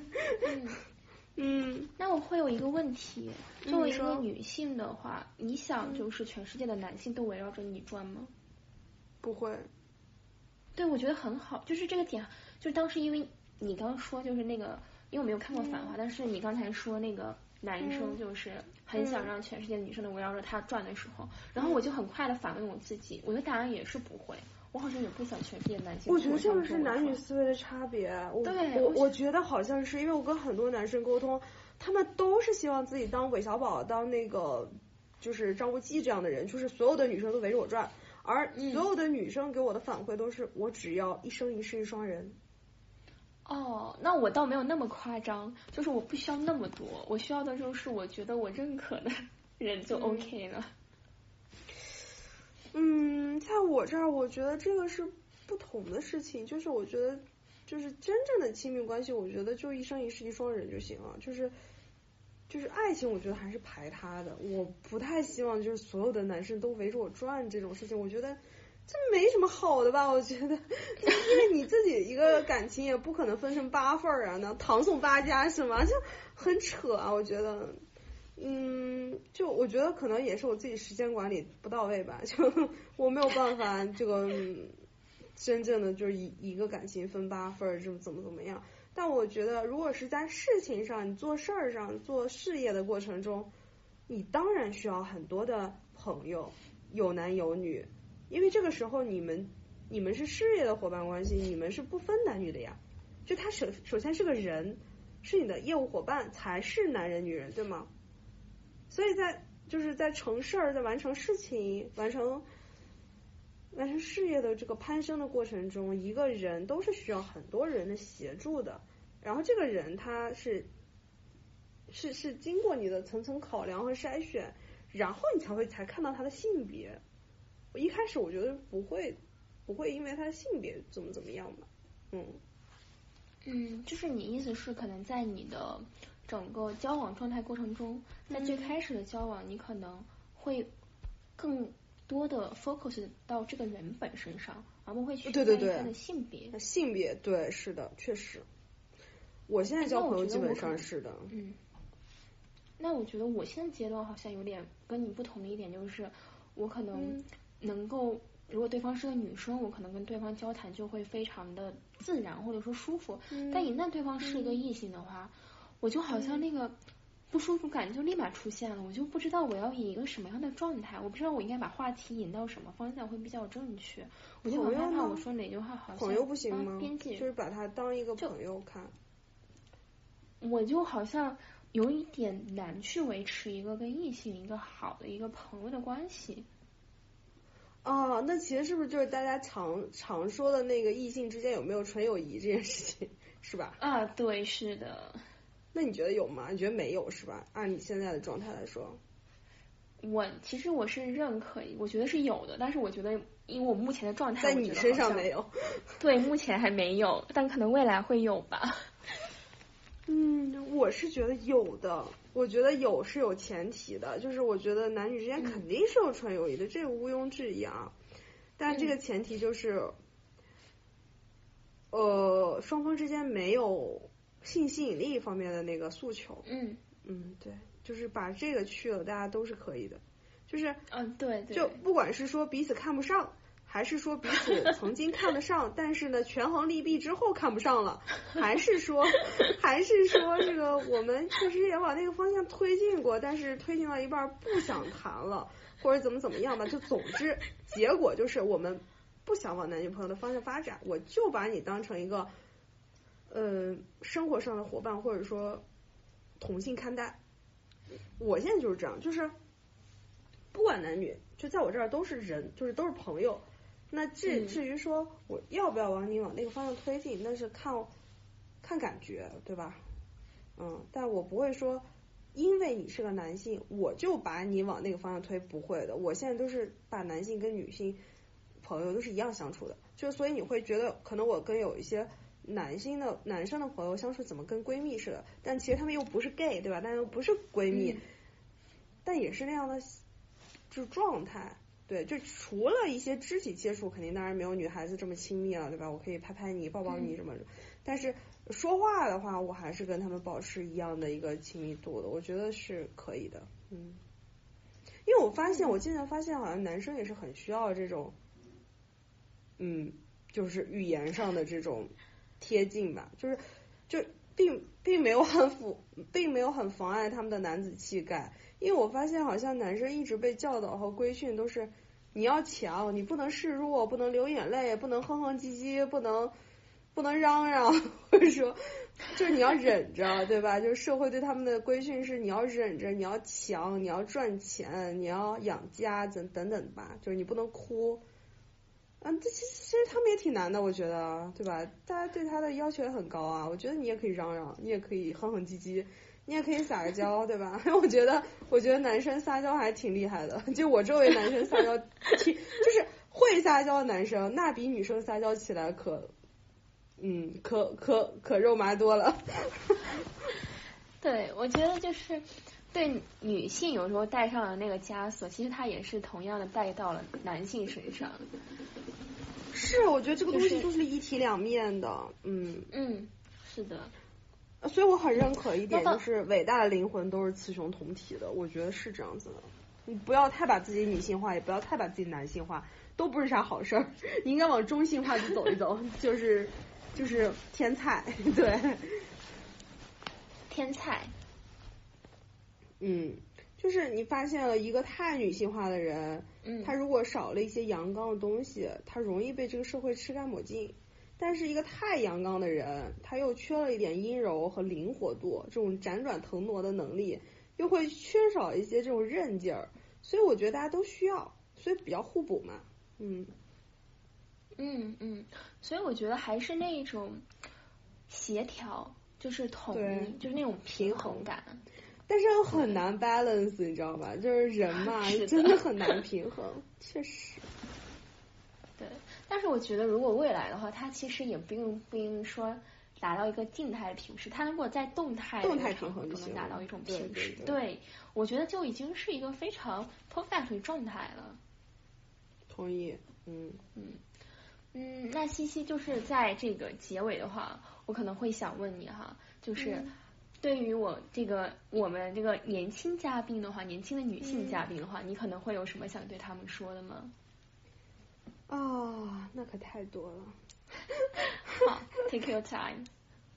好，我我这样吧，就是我之前置顶过我一个朋友圈，就是我在，呃，是杨莹博士吧，就是屠龙的胭脂井，他的微博叫，我在那边看到的，说女孩子这一生的五大坑，然后我做了个笔记，我还挺认同的，这里我广而告之一下大家吧，对，我觉得我觉得说的很好啊，也是不断的提醒我自己的。我觉得无论什么年纪的女性都可以来关照一下自己有没有做到，或者说有没有踩坑。他是说这样子的五大坑，第一就是社会化不足，也就是说你的朋友不够多，嗯，然后第二呢是你谈恋爱过少，嗯，就会对自己在社会和婚恋生态的一个生态位认知不足、不清晰。然后第三坑呢是你幻想能够靠其他人。就是等靠要，幻想，嗯嗯，我是能通过别人去怎么怎么样的，或者说我是能通过其他东西怎么怎么样的。然后第四点呢是不奋斗，这个这个听起来好像跟刚才有点像啊，但其实不一样，就是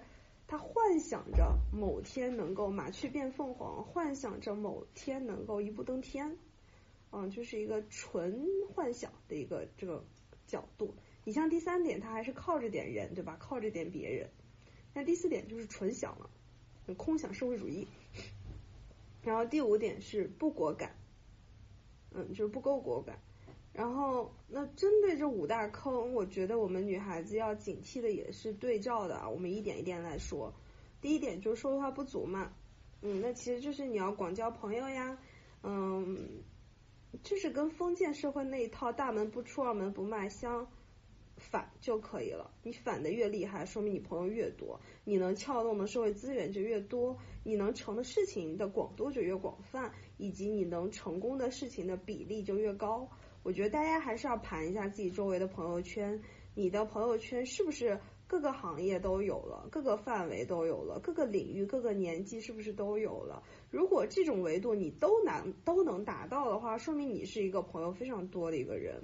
你像我前段时间年底的时候盘过一下我周围的朋友圈，呃，我可能缺建筑行业的朋友，嗯。哇哦，这个视角还蛮好的，是吧？你回头也可以整理一下，看自己缺哪方面的朋友，然后就可以有意识的链接一下呃这方面的朋友，或者有意识的交往一下这方面的朋友。那我觉得有些朋友可能会说，哎呀，那是不是太功利了，怎怎样的？我觉得你要这么想也可以呀，就是我顺着这种想法的人说，就是嗯，我就我们就是这么功利了呀，怎么办呢？就是我们朋友就是太多了呀。我就是不想交同质化的朋友了呀，我就是想走走差异化的路线，不行吗？就是对，就是对，就是我觉得真正的朋友啊，我觉得他不 care 你拿他当不当工具，你用我反而觉得我还挺有价值的呢，对不对？是啊，如果有一个朋友有求于我说啊，我就是想让你给我开一下营养学的一些东西，怎么怎么样的，那我。我给你鼓掌，我说你，我我觉得你还挺认可我在这方面的能力的。我是半路出家的，我又不是学这个，你还挺认可我的嘞，就是 我谢谢你哦。对，我会有一种我帮到别人了，我很开心那种感觉。是啊，那对啊，功力有点功力有什么不好吗？我觉得功力也挺好的呀。然后第二点就是谈恋爱少嘛，我觉得这个倒是年轻女生确实应该应该警惕的一点，就是你真的应该多谈谈恋爱。嗯，高中之前可以少谈一点，但是大学的时候可以真的可以多谈一谈。我就是谈少了，大学的时候，光忙着走自己的路了，就是没什么社交，也没有什么这种心思搞这搞那的。然后当时我因为学校也换了好几个嘛，大学的时候，所以我们我没有稳定的在一个校园关系里面太久，就就毕业了，然后就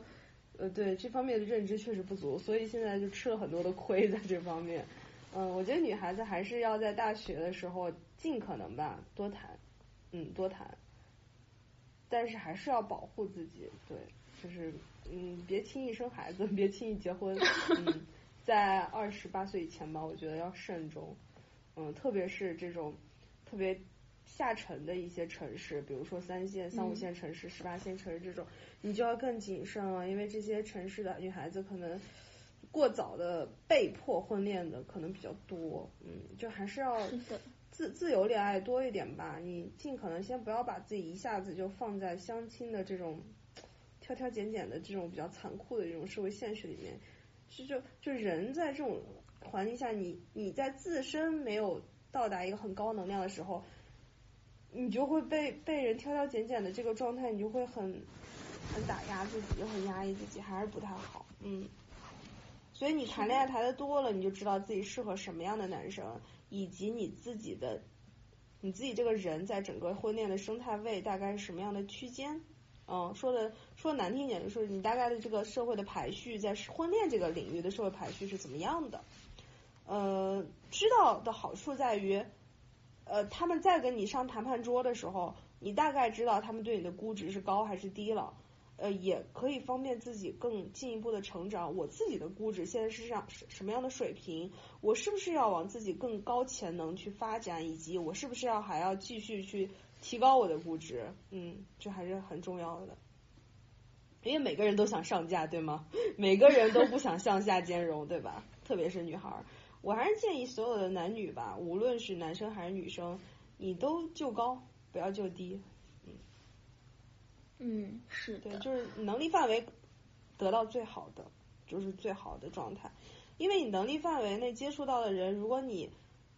嗯真的跟最好的就是眼界的一个上限，然后谈恋爱的话，你会很舒服，你会觉得哇，我自己真有本事。所以你即便是以一个分手的状态去谈完这场恋爱，你会觉得哇，我我还挺厉害的。那其实对你的自信是有加持的，你至少不会 emo，对吧？嗯，对，因为打破边界，就是跑到舒适圈外面，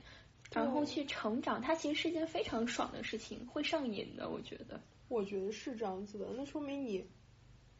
你这么厉害的人你都拿下了，你还跟他谈场恋爱，你就算没跟他走到最后，没有怎么怎么样，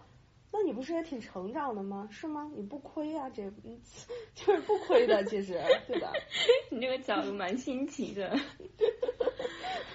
咱主打的就是一个功利，好吗？可以，这期这期标题有了，我们主打一个功利，好吗？是的，就是就是话听起来难听，但其实仔细听我们的内容，全都是真诚，对吗？这是筛选。然后第三点就是呃，幻想靠其他人嘛。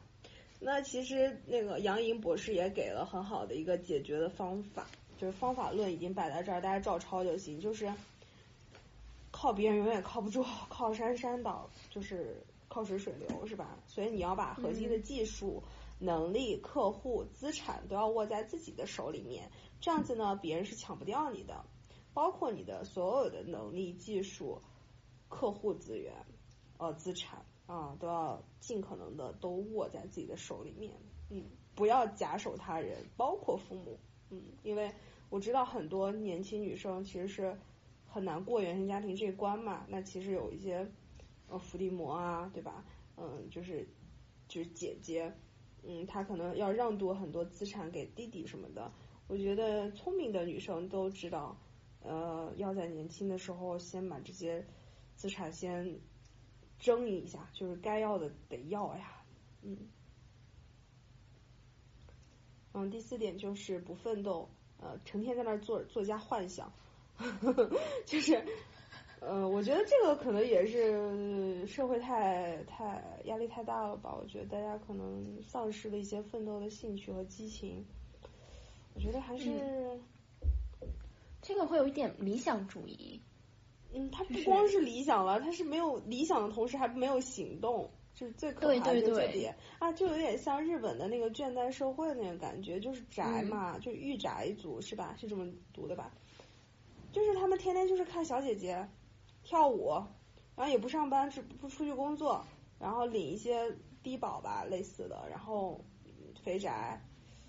你肥不肥不重要，但是我觉得你你一直宅着肯定是不太不太行的呀，你成天幻想幻想跟屏幕里面小姐姐谈恋爱嘛，我觉得挺挺可怕的这个点，包括小姑娘也是，你幻想着跟屏幕里面的纸片人谈恋爱嘛，你总要工作的吧。就是你别幻想着一步登天啊！我觉得人的成长一定不是登，就是陡然爬升，而是一点一点一点的那种上台阶的。嗯，对，我觉得还是一点一点慢慢来吧，就是还是长期主义一点，你慢慢来会比较快。嗯，是的，是的。然后第五点就是不果敢，这个我觉得是广大的女生都是要嗯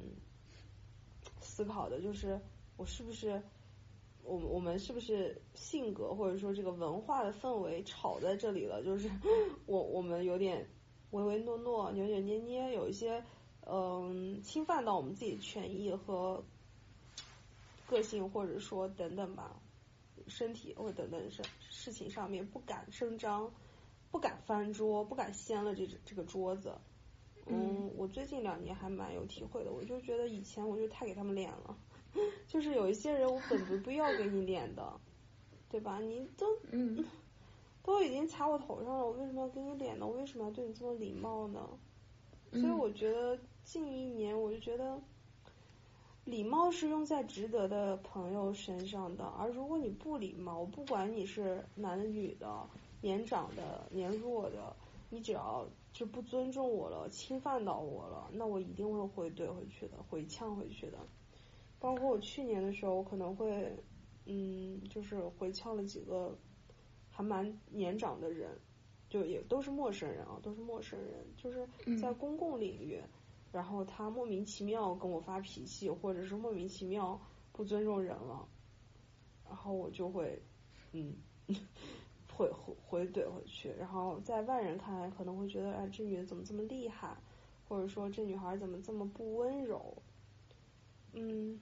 随便吧，他们是 nobody，我觉得不重要，就是你们你们的想法不重要，你们是谁啊？你们是大白菜好吗？就是在我在我眼里，你们就是你们连 NPC 都算不上，你都没有名字，就是 nobody，谁谁 care 你说的 说怎么样呢？我记得前段时间吧，我在北京坐公交车，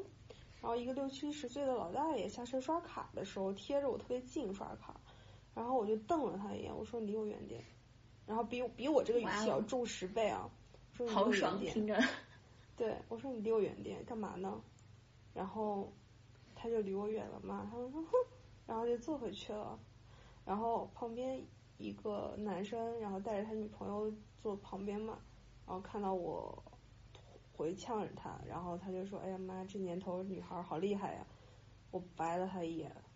然后我并报以同情的目光给这个女生，我觉得。你要真嫁给他，你可完了。就是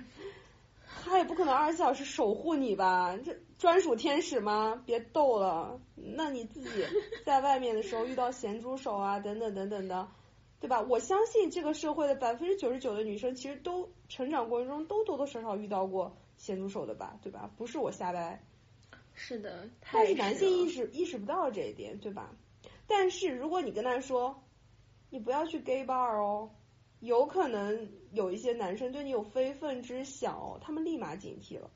他们是没有办法感同身受的。但是你把他置于一个女性的弱者的角色地位上，他立马就警觉起来了，对吧？对。所以我觉得男生很多事情没有办法共情，你就以他们的方式去给他们一个场景就行了，他们立马就警觉了。所以我觉得，如果这个女生真的真跟这个男生长久的话，这个男生我觉得没有什么责任心的。你的女朋友在你不出现的时候，你都没有办法保护她，她都没有办法保护自己，那那那她的日子会好过吗？那不就是小白兔吗？任人宰割。对，所以我会更希望的是女性开始学着自己去保护自己，所以我就很希望她们更狂的更有力量。对，我觉得还是还是要勇敢一点，以及还是要敢于掀桌，就是。如果有一个人，不管他是男的女的，他欺负到你头上了，你把桌给他掀了，把这菜给他推了，你不给他这脸，就是你不是欺负我们吗？行，我让你欺负我可以，但是你是有代价的，你代价就是你，你看能不能跟我撕破脸？如果是工作上，我没有一万种方法可以解决你；如果是生活上，我也有一万种方法可以让你身败名裂，对吧？是就是我觉得女生还是要掌握一些这样的术，这样子的方法。就是我们可以不用，但是我们要知道怎么用。这用不用是我们的能力，但是会不会用是我们的本事，对吧？我们肯定不能让这个事情变成真的。比如说刘强东那个事情变成真的，你不会拿出武器保护自己，那你就很吃亏了呀，对不对？嗯，对，我就。很希望女性她都有勇气，勇敢的把伸向自己的那双手推开。不光是推开，就是如果我们能杀鸡儆猴，你把那张手砍了也行。就说的绝对呀，我说不是说物理意义上的砍，就是你把他那个那个手给他砍了，然后别的别的欺负，就是像像房思琪那样的老师，他看了以后，他是不是就就会缩缩起来他那个不要脸的手，对吧？嗯，就是我觉得第一第第一次一定要惩罚的深一点，你法律才可以再进一步的维护大家本该有的权益。大家不是说嘛，说我们国家的法律是，嗯，近年来是有很多的变化，但是呢，你发现拐卖妇女判的刑还不如贩卖个大熊猫、金丝猴判的深的时候，你大概就知道我们的法治社会的道路还有很长的路要走，是吗？哇哦，嗯，太野了，太野了，太喜欢了。对，所以我觉得，我觉得还是要有更多的女性的法官站出来，女性的律师站出来，女性的社会工作者站出来，以及更多的女权主义的嗯战士、斗士、勇士等等吧。我觉得再多的矫枉过正都不过正，因为我们的文化已然是这样子了。而且我觉得很多优质的男性，很多。这个 人类高质量男性其实已经意识到这个权力结构已经微微发生了微调，对吗？嗯，其实大家有感觉，只是说有的时候大家说不出来，或者说有些人的表达能力可能并不足以支撑他说得出来。但是呃，付诸到行动上，我觉得还是有感觉的，因为我发现周围的很多很厉害的男生朋友已经渐渐意识到了，就是嗯。呃，女生已经不像以前那样非常的柔弱，或者说，嗯，听从所有的话了，嗯，他们也渐渐习惯了，对他们也渐渐习惯了这种大女主的叙事，你不觉得吗？对对对，我周围的很多异性慢慢的也是蛮多的，昨天还有 个异性说，哎，感觉你这两年变得好多呀，我说啊，是吗？好像是哦。就我觉得我我也经常听到这样的评价哎，就这两年他们就经常说哎，感觉你变好多啊。我说对呀，变好了呀。然后要不就是长辈说哎呀，感觉你变了一个人似的。我说对呀，越变越好了呀，怎么了呢？就 是就是大家就会总觉得就期待你是以前的那种嗯很白月光的存在，就是啊还是温温柔柔的，啥都不懂的。你突然变了，大家就会很不适应。但我觉得变是一个好的词儿。我觉得无时无刻不在变吧，就是大家这个是个动态前进。如果社会都不变了，你不就停滞了吗？如果人不变了，不就死了吗？如果事情不变了，不就 delay 了吗？这都都得变吧，你不变才才不对吧？你这个是一个平衡呀，不进则退呀。所以我觉得优秀的男生。都都已经敏锐的感知到这个，所以为什么现在很多男孩子、小男生都会说我要找富婆姐姐贴贴，对吧？这就是他们已经认可了，就是有很多强者的女生出现了，以及男生也不用那么强吧，也不用那么拼，多累啊！你也可以弱一点，就是大家可以互补一点嘛。强你就让他强，然后弱呢你就顾顾家，照顾照顾孩子，挺好的，我觉得就是这个。这个家庭里面也不用都强，但也不能都弱，对吧？是的，所以你要允许强的人强，你要允许不想奋斗的人不奋斗，而这个我觉得是比较重要的。所以我感觉对于女性也是，就是让享受变化、享受成长，但是也要允许自己感到懒惰啊，可能对放松的时候去松弛一下。可以懒惰，你完全可以懒惰，而且特别我这两年很在意一个事情，就是开心，就是愉悦值。就是我我我们我不知道你看过有有有没有看过一个理论，就是说一个人啊说的废话垃圾话多，这个人就 我看过，对，所以我们要多说一说这种垃圾话，也不要太说干货。天天我觉得小红书好好是挺好的，但是呢，有的时候它也挺让大家焦虑的。我觉得，你说那上面的人对吧，都那么漂亮，然后事业都那么有成，工作又都那么顺心，原生家庭还都那么幸福。那你让普通人怎么想呢？对吧？就是你要有一点生活的毛边呐，你不能这么精致。你你要嗯，我觉得你要平衡一点。我觉得你要展示一些大家的脆弱和和那个真实。我觉得真实的生活一定不是那么光鲜的，它肯定啥都有，而且你一定会。就是要说一些不那么干的干不就不那么干的事儿吧，你不能全是干货吧？干啥我都是 十个十个点，我让你怎么财务自由，十个点我让你成长怎么怎么样，那全是干货，多干巴呀！就像个压缩饼干似的，也不好吃啊。压缩饼干这个比喻太妙了，就是一个东西你压缩到一个极致，那其实它就只有生存的必要了，它没有那种。嗯，就是那种生命力，他就没有对。他没有那种那种生命力，就是他他缺少点儿柔软感，缺少一点那种人的感觉。对他缺少一些人味儿，他不能 太干了。你太干了，你不噎得慌吗？就，是吧？你还是你还是需要一块布朗尼，对吧？湿湿润润的，甜甜的，哎，又有点可可，对吧？就是又有点那种嗯正经的东西，但又糖分又不是很高。那这样的话，你会活得比较开心啊。嗯，是的，哎，我其实有时候会觉得，就是天大地大，开心最大。就很多时候，我觉得什么知识学识啊，有时候好像也没有那么重要。你好像每天开开心心的也挺好的，就是傻瓜乐，好像也还不错。Sometimes 就是嘛，就那个。电影说的，说做人嘛，最重要的就是开心啦。其实是的，因为开心很难，我觉得。你想一个人就是能自洽，然后还开心，然后还有一些正事儿干，还有一些不正不正经的事儿去兴趣爱好，以及三五好友，对吧？两三知己怎么这样的，其实挺难的也，你就需要他很大的嗯平衡，对，所以开心还是挺重要。所以为什么为什么这个时代很喜欢脱口秀啊、喜剧呀、那就是因为这个事情太难了呀，所以大家才珍贵啊。嗯，我觉得就是我们聊到最后，感觉其实聊到了松弛感。我觉得松弛感也是在我们其实，在鼓励女性去追逐、去有狼性、去分逐的时候，它其实也是很需要的一个东西。所以呢，就今天非常谢谢西西，然后带来的这么多精彩的一些内容和表达。然后在结尾呢，我就很想以西西在今年一月份发的一条即刻结尾，就是。